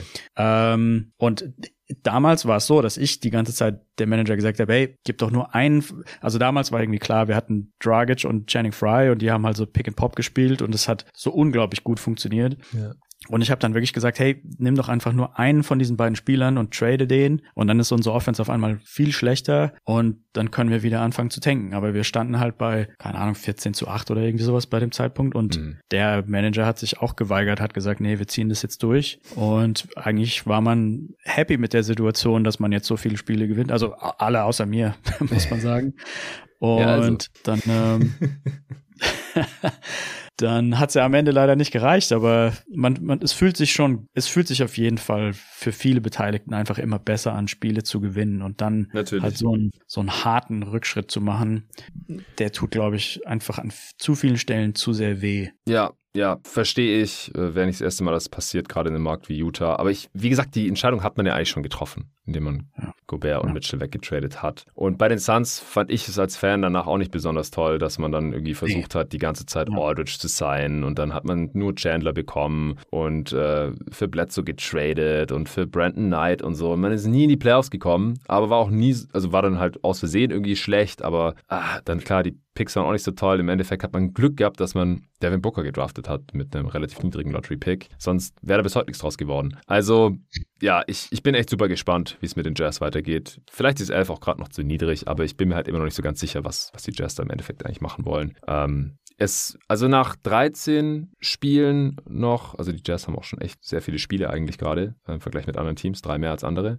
Schedule war auch echt nicht so einfach, muss man auch dazu sagen. Wir sollten überhaupt mal noch raushauen. Also äh, Utah, zweitbeste Offense, Defense Platz 16. Also das ist beides halt ungefähr 15 Spots höher, als ich gedacht hätte, so ungefähr. Net Rating plus 5,4. Das ist das fünftbeste der Liga und das zweitbeste im Westen und das sind halt 54 Siege. Also die werden garantiert keine 54 Siege holen. Ich bin halt gespannt, ob sie vielleicht 44 holen können wenn es sehr gut weiterläuft und das Team genauso zusammenbleibt und sie keine Verletzungen haben. Oder ob sie 34 holen können, wenn man halt keine Trades macht und versucht, ins Play-In zu kommen, aber das im Endeffekt halt einfach irgendwie nicht klappt, weil sie hart zurückregressieren. Äh, dann würden sie ziemlich genau auf der Over-Underline liegen, die sie im Sommer hatten vor dem Mitchell-Trade, auf die ich auch gewettet habe, ehrlich gesagt. Aber dass sie die letzte Over-Underline knacken, die ich immer noch für eine sehr gute Wette gehalten hatte eigentlich, äh, das scheint schon relativ realistisch, weil da müssen sie, glaube ich, nur noch 17 Siege holen. Ja, ich, ich weiß nicht. Also nach 13 Spielen äh, ein Team so weit oben in der Conference zu haben, dass ich auf Platz 15 gesehen hatte vorher, das weiß ich nicht, ob es das schon mal gab. So, ein paar Teams haben wir noch. Wir müssen mal einen Gang hochschalten, sonst, äh, ja. sonst kommen wir hier nicht durch. Also, auf Platz 5 hattest du die Jazz? Jazz, ja. Da habe ich die Memphis Grizzlies. Oh, wow. Ja. Kann ich nachvollziehen, habe ich allerdings natürlich woanders. Ja, die stehen bei 8 und 4, 5 beste Offense, Platz 22 in der Defense, das ist ein bisschen überraschend. Net Rating plus 3,1 ist das zehntbeste der Liga, das sechstbeste im Westen und das Hochhänge kommen auf 48 Siege, ziemlich genau da, wo ich sie auch vor der Saison gesehen hätte. Ich habe sie jetzt trotzdem um zwei Plätze nach oben geschoben, weil eben die Clippers und Warriors hinter sie gerutscht sind. Wo hast du die? Ich habe Memphis tatsächlich auf Platz 2. Wow. Ähm, aber ja, wie immer, man kann da ziemlich viel hin und her schieben, denke ich, in dem Bereich. Ich denke, ähm, Jaron Jackson soll, glaube ich, in einem Monat oder so wieder zurückkommen. Ich denke, der wird relativ viel helfen. Also die, die dafür, dass sie so ziemlich viel Rookies spielen lassen oder irgendwelche Unknowns, John Conchar startet und irgendwie Aldama spielt voll mhm. die Minuten etc. Ja. David Roddy, Leute, die man irgendwie kaum kennt oder gerade gedraftet wurden. Und ich glaube, wenn die ihre Rotation so ein bisschen einengen und ein bisschen gesünder sind, dann ähm, kann ich mir sehr gut vorstellen, also ich denke, ich finde auch das Coaching sehr gut. Die sind im Moment auch nur 23. in der Defense, also müsste Jaron Jackson doch wieder ziemlich viel helfen. ja. ähm, und gegenüber den anderen Teams, die ich da oben habe, sehe ich einfach so ein bisschen, ja, besseres Coaching ähm, und ein bisschen weniger Lücken. Also zum Beispiel bei den Mavericks kann ich mir vorstellen, dass wenn sich Luca verletzt, dann geht's halt relativ stark nach unten, während bei Memphis ist einfach so ein bisschen mehr Tiefe. Die haben ja letztes Jahr auch sehr viele Spiele ohne Morant gewonnen. Und ja, es ist einfach ein unglaublich tiefer Kader mit gut entwickelten Spielern. Irgendwie wird da aus jedem so das Letzte rausgeholt. Und ich sehe jetzt, ich sehe jetzt, ich sehe sie nicht als völliger Überflieger, aber als stabilstes Team von ähm, den anderen, die noch da sind, außer meiner Nummer eins, die da noch kommt. okay, ja, ich habe da gar nicht so schrecklich viel hinzuzufügen. Jaron Jackson Jr. soll im November vielleicht noch zurückkommen. Das wäre innerhalb der nächsten drei Wochen. Das wäre natürlich super. Das würde ihre Defense auf jeden Fall nochmal ein Boost geben. Äh, Memphis äh, geht natürlich immer noch sehr, sehr viel in Transition, holen immer noch die meisten Offensivrebounds der Liga. Steven Adams hat auch noch immer noch die meisten Offensivrebounds der Liga. Also more of the same. Ich glaube, die Defense leidet einfach unter dem Ausfall von Jaron Jackson Jr., der einfach ein Defensive Player of the Year Kandidat war letzte Saison und dass halt auch von der Bank die besten Defender fehlen. Das haben wir in der Preview auch so kommen sehen mit Kyle Anderson und D'Anthony Melton. Zay Williams fällt auch noch aus mit seiner Knieverletzung, kommt erst Mitte Dezember zurück. Danny Green sowieso erst im Februar. Also sie halten sich hier gerade schon echt stark, verhältnismäßig, also mit den ganzen Ausfällen und dass sie halt so viele ja, Rookies oder auch No-Names, wie du es genannt hast, in ihrer Rotation haben. Das wundert mich jetzt aber auch nicht. Also das war letztes Jahr ja auch schon so ähnlich und äh, mit Taylor Jenkins jetzt auch keine große Überraschung. Also wie gesagt, letztendlich tun sie ungefähr das, was ich erwartet hätte. Offense noch ein bisschen besser, Defense noch ein bisschen schlechter, das kann sich noch einpendeln. Kommen wir zu Platz 4, da habe ich die Dallas Mavericks. Ja, ich habe die Mavericks auf drei, auf vier habe ich die Pelicans. Ja, die habe ich auf drei, also. Okay. Nimmt sich nicht ähm, In der Tabelle sind sie im Moment sogar nur auf acht, ähm, mit sechs äh, Siegen, fünf Niederlagen, mhm. aber haben halt eine extrem gute Punktedifferenz, die Pelicans. Ja. Ähm, meine Software sieht die auf Platz drei im Westen von der Adjusted Point Differential. Haben natürlich immer mal wieder mit Injuries zu kämpfen, beziehungsweise da waren so ein paar Freak-Sachen dabei. Ich glaube Concussion ja. Protocol. Ähm, bei Williamson muss man sich natürlich immer Sorgen machen, dass eventuell irgendwas passieren kann. Mhm. Sahen auch jetzt eine Zeit lang nicht ganz so gut aus, wie wir hatten die, glaube ich, mal angesprochen in so einem Überraschungen-Pod. Da waren sie irgendwie so bei 5 zu 1 oder so. Mhm. Und im das war dann nicht mehr ganz so schön. Vor allem eine Niederlage gegen die Lakers. Sieht natürlich immer relativ hässlich aus. Ja. Aber ich glaube, dass auch wieder der Kader zu tief ist. Also da gibt es auch viele Bankspieler, die mir gefallen. Trey Murphy spielt ja gut. Larry Nance spielt auch stabil. Alvarado ist ja auch relativ beliebt. Mm, Sogar Graham spielt nicht so furchtbar schlecht, glaube ich, trifft zumindest seine Dreier. Mhm. Und einfach ein sehr gut ausbalancierter Kader. Ähm, defensiv sind die nur 14. was mich so ein bisschen überrascht, weil ja schon Herb Jones ein guter Verteidiger ist. Ja, ist aber auch ausgefallen, eine Zeit lang. Ausgefallen, ja. Und ich finde es einfach eine, eine gesunde Mischung aus Creation, die man ja genug hat durch Ingram und McCollum, dann einen Stretch Big, Valanciunas, der auch seine Dreier treffen kann, der auch gut offensiv über uns holt und dann irgendwie so Defensive Specialists wie Herb Jones plus ein bisschen Dreier von Murphy. Also es passt alles gut zusammen. Es sind ziemlich lange Aufstellungen oft was ich denke ich in der Defense sich dann irgendwann wahrscheinlich positiver widerspiegeln sollte. Mhm. Und ja, ich, ich sehe halt so ein bisschen, ich habe so ein bisschen Angst eben, was Verletzungen halt angeht, also vor allem von Williamson.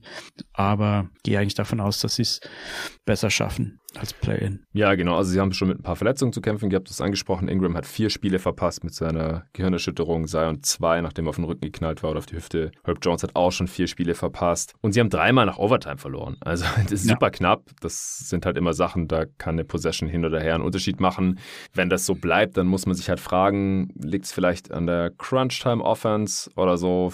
Fehlen den Spielern, die sie da haben, vielleicht so ein paar Skills. Aber es ist halt zum größten Teil irgendwie random. Mal beobachten. Ja. Aber sie haben halt gegen die Jazz nach Overtime verloren, gegen die Lakers und äh, gegen die Hawks auch noch. Und ja, wenn sie die gewonnen hätten, hätten sie nur zwei Niederlagen gegen die Suns, zu denen wir gleich noch kommen. Das war auch die einzige deutliche Niederlage. Dann haben sie noch gegen die Pacers verloren mit sieben Punkten. Ja, das Netrating sieht aber sehr gut aus mit plus 4,1, weil sie die siebtbeste Offense haben. Das ist nicht besonders überraschend. Da ungefähr habe ich sie auch vor der Saison gesehen. Defense Platz 11 könnte noch besser sein, wie du schon gesagt hast. Und wenn man das Netrating von plus 4 hochrechnet, kommt man auf 51 Siege. Und ich, ich halte es halt für relativ nachhaltig alles. Sie sind tief, klar, wenn Zion länger ausfällt, dann haben sie offensiv wahrscheinlich ein Problem. Aber ich, das war jetzt eins der wenigen Teams, wo ich mir relativ sicher war, dass ich die so in dieser Range habe eigentlich. Also ich hatte auf drei, du auf vier, da sind wir uns auch relativ einig. Du hast die Mavs auf drei. Ich habe die Mavs auf drei. Okay. Genau. Ich habe sie auf vier, von sechs auf vier hochgeschoben. Die Perls übrigens von acht auf drei hoch. Die Mavs stehen gerade bei sechs und vier. Zehntbeste Offense, siebtbeste Defense tatsächlich. Defensiv doch besser als offensiv. Äh, Verletzungsprobleme haben sie gerade eigentlich wenig. Berthans ist weiterhin draußen mit seiner Kniegeschichte. Das ist. Äh ja, Wood hat letztes Spiel nicht gespielt. Ich glaube, das hat sehr weh getan. Ah. Haben ja nur 87 Punkte gegen Orlando gemacht. Mm. Und Wood sieht schon aus wie, ich würde mal sagen, der drittbeste Offensivspieler vielleicht sogar. Ja, ja ich wollte noch kurz sagen, äh, viertbestes Netrating im Westen, achtbestes hm. der Liga. Wenn man es hochrechnet, kommt man auf 50 Siege. Ja, überrascht dich irgendwas bei den Mavs? Ähm, also so ganz kleine Überraschungen gibt schon. Also JaVale McGee sieht halt katastrophal aus. Ich glaube, die ja. Lineup hat unter allen Fünf-Man-Lineups das zweitschlechteste Plus-Minus für Lineups mit mehr als 60 Minuten. Das Gott. ist nur die Rockets-Lineup ist noch schlechter. Also die, die, die, die ehemalige Maverick Starting Lineup ist tatsächlich bei minus 18 pro 100 Possessions. Das ist natürlich nicht die größte Sample Size, aber Javale sieht einfach katastrophal aus. Ja. Wurde ja dann auch schon degradiert, hat jetzt gestern, glaube ich, nur deswegen gespielt, weil halt Christian Wood gefehlt hat. Paul ähm, ist auf jeden Fall wieder der Go-To Big Man.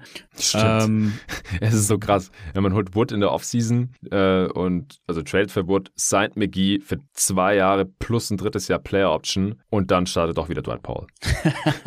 ich muss dazu sagen, ich, ich war eigentlich immer ein größerer Dwight Powell-Fan als der Average-Fan. Mhm. Ähm, ich bin ja eh insgesamt ein relativ großer Fan von so Hustle-Playern, glaube ich mehr.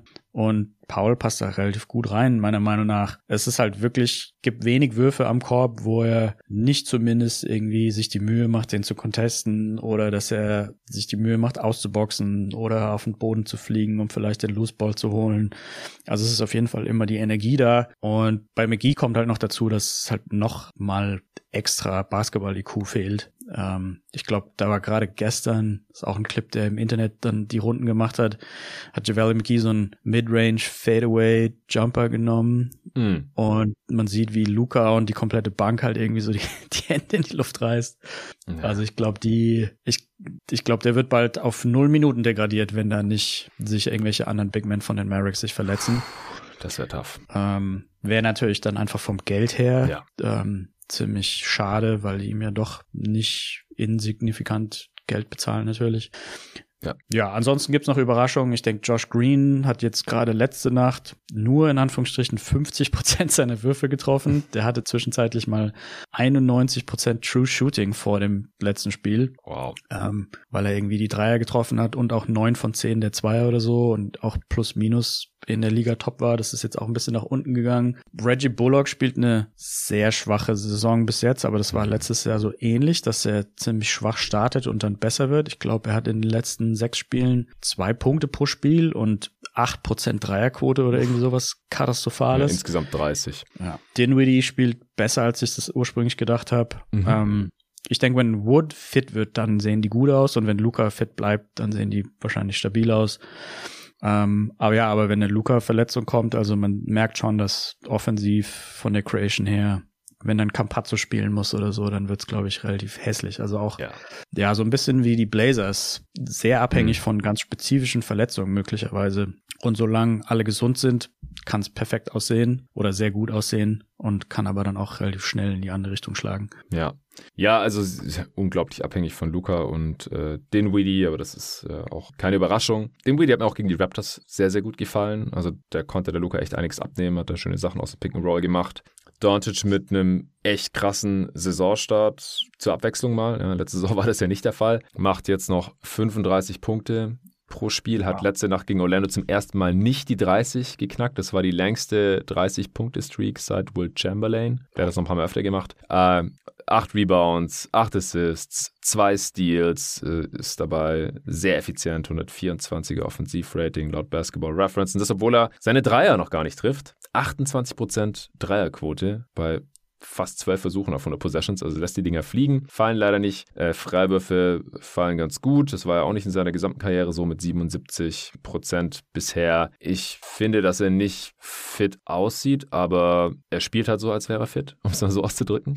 Also er, er sieht äh, unglaublich kräftig aus, sage ich jetzt mal, aber es ist anscheinend ja auch egal. Also er, er macht halt offensiv, was er möchte und ja, die hält die Mavs damit halt offensiv über Wasser und defensiv funktioniert es ja auch, was nicht immer unbedingt an ihm liegt, oder? Also du hast ja im Supporter-Discord auch schon ein paar Mal geschrieben, dass es eigentlich nicht besser geworden ist, was du hier im Pod ja auch schon angekreidet hast. Aber kannst auch gerne erstmal die positiven Sachen raushauen. Wie gefällt dir die Saison von Doncic bisher?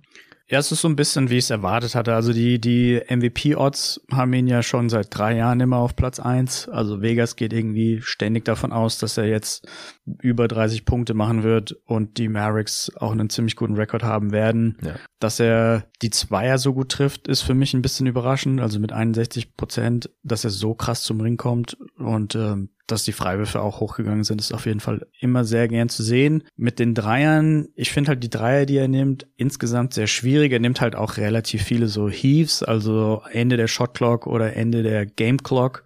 Ich glaube, da wird so ein bisschen die Quote nach unten verzerrt. Also das sind Würfe, die müsste er vielleicht gar nicht nehmen. Die nimmt er halt, weil halt seine Usage so hoch ist und weil halt klar ist, dass er der Go-To-Guy ist. Aber wenn man die eigentlich fairerweise rausrechnen würde, dann wäre die vielleicht gar nicht so katastrophal. Mhm. Ähm, offensiv sieht er auf jeden Fall noch mal einen Hauch besser aus, als ich das auch gedacht hätte. Wo ich mir halt immer die Sorgen mache, ist halt defensiv. Da finde ich so ein bisschen Dr. Jekyll und Mr. Hyde. Also der hat er Spiele, da sieht er defensiv richtig gut aus. Ich fand, er sah auch gestern gegen Orlando relativ gut aus. Und gerade in dem Spiel davor sah er katastrophal aus. Also da gab es viele Situationen, die ich dann auch gepostet habe, wo er an der Mittellinie einfach stehen bleibt nach einem Brooklyn. Turnover ähm, und dann einfach zu viele Fastbreaks passieren, weil er sich überhaupt nicht anstrengt, auch nur ein bisschen nach hinten zu rennen. Ähm, und ja, also ich glaube, was ich mir noch so ein bisschen wünschen würde in, in Richtung Offense, das halt, oder was heißt wünschen würde, was, was fehlt, ist, die Liga spielt, glaube ich, schneller zurzeit oder spielt zumindest mehr Fastbreaks wegen der Regeländerung. Mhm. Und mit Doncic sind halt schon relativ wenig Fastbreaks überhaupt erst möglich, weil wenn er den Ball bekommt nach einem Steal oder nach einem Rebound, ist er einer der langsamsten ähm, Ballhändler, die, was so das nach vorne dribbeln angeht. Also so dieser Richtungswechsel, der auch nach die in die Defense sehr schlecht stattfindet, findet ja. auch in die Offense mit am langsamsten statt meiner Meinung nach. Sie haben die wenigsten Mar Transition Plays, genau, die Mavs der Liga. Genau, und die ja, langsamste Pace. Genau, langsamste Pace. Und ähm, die Liga hat ja gerade wegen der Regeländerung so ein bisschen so einen Schwung gemacht hin in Richtung Transition oder dass die Transition mehr wert ist oder öfter zum Zug kommt und das, das fehlt halt bei den Mavericks so ein bisschen. Und was ich dementsprechend auch dann wenig verwunderlich finde, als bisschen Luca-Hater muss man leider mich wahrscheinlich schon bezeichnen, dass halt sein On-Off immer noch nicht positiv ist. Ja, oder, das ist krass. Ja, Moment. Ja, bei plus 0,2. Ja, ja. Wie letzte Saison. Genau derselbe Wert. Unfassbar. Ja. Also für jemand, der MVP-Kandidat ist, finde ich das halt einfach zu wenig. Ich finde, da müsste irgendwie was stehen von plus fünf oder mehr. Man kann immer mit Sample Size diskutieren ja, ja. und mit Noise, aber wenn das jetzt das also halt nichts Neues. Vierte, genau, vierte Jahr in Folge. Und ich meine, klar, bei Rookie etc., aber irgendwann muss es ja dann schon ins Positive doch bitte mal umschwenken. Und jetzt spielt er schon nicht mehr mit JaVale McGee in der Starting Unit und trotzdem war er, glaube ich, gegen Orlando bei minus acht oder so. Also würde mir auf jeden Fall bessere Defense wünschen. Aber ansonsten sieht er natürlich in der Offense extrem stark aus, muss man schon sagen. Ja, defensiv gegen die Raptors fand ich ihn auch okay. Also es ist schon, es ist sehr dosiert, so sein Effort in der Defense. On-Ball, da packt ihn, glaube ich, manchmal dann so der Ehrgeiz, äh, will den Gegenspieler nicht vorbeilassen, bewegt seine Füße ganz gut. Ist ja auch ein ziemlich krasser defensiver Playmaker diese Saison, also mit Abstand Career High in Steals und Blocks. Ähm, das ist also auch neu eigentlich, aber er hat immer wieder Lapses und halt, ja, vor allem Transition, hast du ja schon angesprochen ja, es müssen wir im Auge behalten, wie es läuft mit Luca, ähm, beziehungsweise wie es auch ohne ihn auf dem Feld läuft, warum das den Mavs irgendwie einfach nicht so wirklich weh zu tun scheint, statistisch gesehen, äh, wenn Luca Doncic auf der Bank sitzt, anstatt auf dem Spielfeld ist. Also über die Karriere ist plus 0,1. Also das ist einfach, äh, das, das, man kann jeden anderen Spieler, der jetzt so MVP-Konversation ist, All-NBA-Spieler ist und so, kann man mal gucken, wenn man Bock hat. Das ist bei niemandem so niedrig. Das ist sehr, sehr seltsam. Gut, wie viele Teams haben wir denn jetzt noch? Äh, wir haben schon überzogen. Ich habe noch eins. Ja, ich glaube, es ist nur noch Phoenix übrig. Ja. Genau. Phoenix habe ich auf Wo zwei. Wo sind die bei dir? Zwei. Auf zwei, okay. Genau. Ja, ich habe sie wegen der extrem hohen Punktedifferenz von plus 9,2, was laut ESPN ähm, auf dem ersten Platz zusammen mit Cleveland liegt, habe ich sie doch noch relativ weit oben. Klar, die Verletzungen tun auf jeden Fall weh und man kann auch irgendwie davon, man kann argumentieren, dass Chris Paul sich wahrscheinlich auch öfter verletzen wird. Er hat jetzt irgendwie was an Heal. Ja, Day to Day, das ist nicht und, so schlimm, denke ich. Ja, und dann kommt natürlich die Cam Johnson-Verletzung dazu. Ich ja. finde allerdings bei den Suns, also irgendwie ist da der Trainerstab plus die insgesamte Abgeklärtheit im Kader ist irgendwie so groß, dass gefühlt, also letztes Jahr war es so mit den Center-Positionen, ich weiß nicht, ob sich das auf Small Forward auch so einfach übertragen lässt, aber da konnte ja egal wer auf Center spielen, also da hat ja Bismarck Bejombo auf Center gespielt zum Teil und es hat trotzdem ja. alles super funktioniert. Ich denke, bei Cam Johnson wird es nicht genauso sein, aber äh, es scheint irgendwie trotzdem ein Team zu sein, was solche Dinge besser kompensieren kann und dann teilweise aus irgendwelchen unbekannten Spielern doch irgendwie mehr rausholt als man denkt. Die Zahlen sagen ja auch schon eigentlich seit längerem, dass halt Bridges eigentlich deren bester Spieler ist. Solange der fit ist und Booker fit ist, der ja auch sehr stark aussieht, denke ich, ähm, würden die sich auf jeden Fall weiterhin da oben befinden in der Western Conference. Ja, also ich hoffe es natürlich als Fan, aber ich habe da schon Bedenken, weil der Abfall von Cam Johnson, theoretisch auch Jay Crowder, also es bleibt einfach der dümmste Move. Also, dass er nicht mehr zocken will. Spätestens jetzt wäre für zwei Monate einfach safe der Starter mit 30 plus ja. Minuten. Ja, ja, Weil Cam Johnson, also für die es nicht mitbekommen haben, äh, Meniskusriss hat sich schon der OP unterzogen. Er wurde getrimmt, also da wurde was abgeschnitten. Das geht dann schneller, dann ist er schneller wieder da, aber langfristig ähm, ist es eigentlich nicht die tolle Option. Auf der anderen Seite ist Cam Johnson halt im Contract Year. Letzte Saison hat sich Sexton, äh, wie nennt man das dann? Das äh, Nähen des Meniskus ist es, glaube ich, zusammennähen, wieder zusammenflicken, äh, entschieden. Das dauert dann länger, bis man wieder zurück ist. Deswegen hat er letzte noch nicht mehr gespielt und ja, dann erstmal keinen Vertrag anbekommen bis zum Donovan Mitchell Trade. Das wollte Cam Johnson wahrscheinlich vermeiden jetzt. Der hatte auch schon mal eine Meniskus-OP am anderen Knie, war danach wieder relativ fit und athletisch. Vielleicht äh, hofft er, dass es jetzt halt wieder so ist, aber unterm Strich ist es einfach nur super schade, weil er jetzt halt Starter geworden ist. Mit ihm lief es richtig gut, auch wenn er jetzt persönlich so ein bisschen up and down war. Aber dadurch, dass Crowder keinen Bock hat zu spielen, äh, weil er Angst um seine Rolle hatte, die jetzt halt auf jeden Fall wieder gegeben wäre, aber er wird trotzdem nicht spielen, obwohl er 10 Millionen gezahlt bekommt. Also ich finde es einfach nur, ich, ich habe da gar keine Worte mehr für. Ähm, einfach nur Kacke. Und Tory Craig ist einfach ein riesiger Abfall, der jetzt startet, äh, was, was das Niveau angeht. Der ist so von der Idee her, ist es schon ein ähnlicher Spieler wie Crowder, einfach ein kräftiger Defender, aber noch wackeligerer Shooter. Kein so guter Defender wie Crowder, weder On-Ball noch in der Help. Das ist einfach Im Moment trifft er aber seine Würfe, ne? Also er ja, aber 41 Prozent drei. Ja, okay, ja. Sample Size natürlich mal. Der wieder. wird aber überhaupt nicht verteidigt und dann fallen sie halt manchmal rein, manchmal nicht. Ja. Er hat eine gute Wurf-Distribution, also er nimmt quasi nur Dreier, also er spielt wirklich diese Crowder-Rolle. Hm. Er hat auch so einen hässlichen Wurf, ich kann das gar nicht angucken, ey. Egal, ob der dann reingeht oder nicht. Und äh, die Offense ist zehn Punkte schlechter, wenn Crowder, äh, wenn Crack drauf ist und die Defense neun ja. Punkte schlechter. Das ist, ja, das ist übertrieben, ist es noch Rauschen, aber es, es, geht halt schon so in diese Richtung. Die anderen Optionen sind halt Dario Saric, der auch nicht mehr der alte ist bisher. Der hat noch von minus 18, Crack von minus 19, Damon Lee auch von minus 19. Also man muss da jetzt einfach Spieler spielen lassen, die sonst nicht in der Rotation wären, wenn Cam Johnson nicht verletzt wäre und vor allem wenn Crowder spielen würde. Und da wird es jetzt halt dann langsam ein bisschen dünn. Ansonsten bin ich sehr zufrieden mit den Phoenix Suns bisher. Also ich habe mir da eh nicht so riesige Sorgen gemacht. Ich hatte sie ja schon auf zwei. Ich belasse sie da jetzt auch erstmal. Ohne die Verletzung von Cam Johnson hätte ich sie vielleicht auf eins geschoben, aber so bin ich da jetzt erstmal noch ein bisschen pessimistisch, dass sie dieses Niveau halten können. Äh, die Offense ist gerade halt auch sehr stark. Sie sind da auf Platz 6. Das wird schwierig zu halten. Äh, defensiv auf Platz 2. Das vielleicht schon eher, wobei ich normalerweise auch mehr als ein anderes Team in der Liga sehe, die ich theoretisch theoretisch besser sehe als die Suns defensiv. Wenn man das Netrating von plus 9,0, was auf Clean the Glass ist, auch hier wieder eine leichte Abweichung, was das Beste der Liga ist.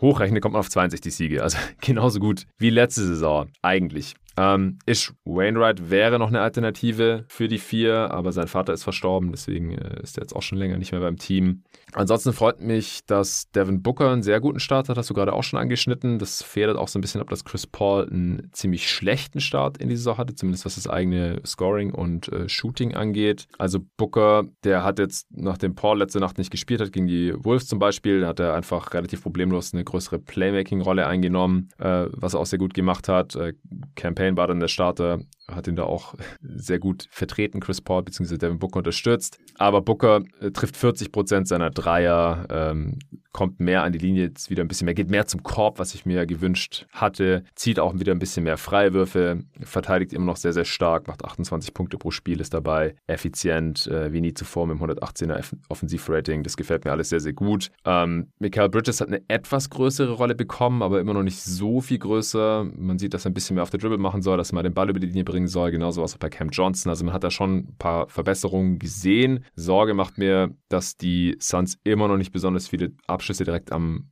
Ring bekommen. Das, das hätte ich mir gewünscht. Sie nehmen aber immer mehr Dreier als letzte Saison. Also sie kommen so ein bisschen weg von der Midrange, Booker vor allem auch von der kurzen Midrange. Also das gefällt mir von der Tendenz her auch alles relativ gut. Der Andre Ayton spielt auch gut. Also scheint keine Probleme mehr mit Monty Williams zu haben.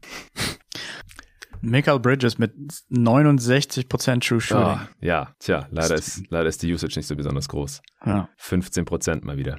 Aber für einen, auch für einen Wing-Player, ich weiß nicht mal, wann ich das letzte Mal einen Wing-Player mit über 15 Punkten pro 36 Minuten mit so einer True Shooting gesehen habe. Also, ja, beim Spiel gegen die Wolves äh, letzte Nacht haben sie auch gesagt, dass er in den Top 10 ist bei der Field Goal Percentage oder Two-Point Percentage, eins von beiden, ich glaube Two-Point Percentage. Und alle anderen in der Top 10 sind Bigs. Ja, ja 63 Prozent. Der, ja. der, der könnte gerne noch ein paar Würfe mehr nehmen, aber ja, macht halt irgendwie nicht. Alright, wenn du nichts mehr hast und sonst, dann wären wir durch. Ja. Sehr schön. Äh, waren jetzt zweieinhalb Stunden Aufnahmezeit.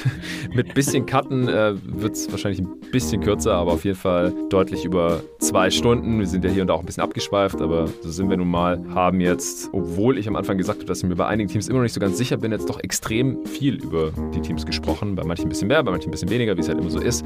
Ich hoffe, ihr seid jetzt alle auf dem aktuellen Stand, was alle 15 Teams im Westen angeht. In ja, zwei, spätestens drei Wochen gibt es hier das nächste Power Ranking Update. Morgen mache ich nochmal Answering Machine, ein paar Fragen, die übrig geblieben sind, mit dem Luca zusammen und mit Jerry gibt es nächste Woche wieder was. Bis dahin. Ciao.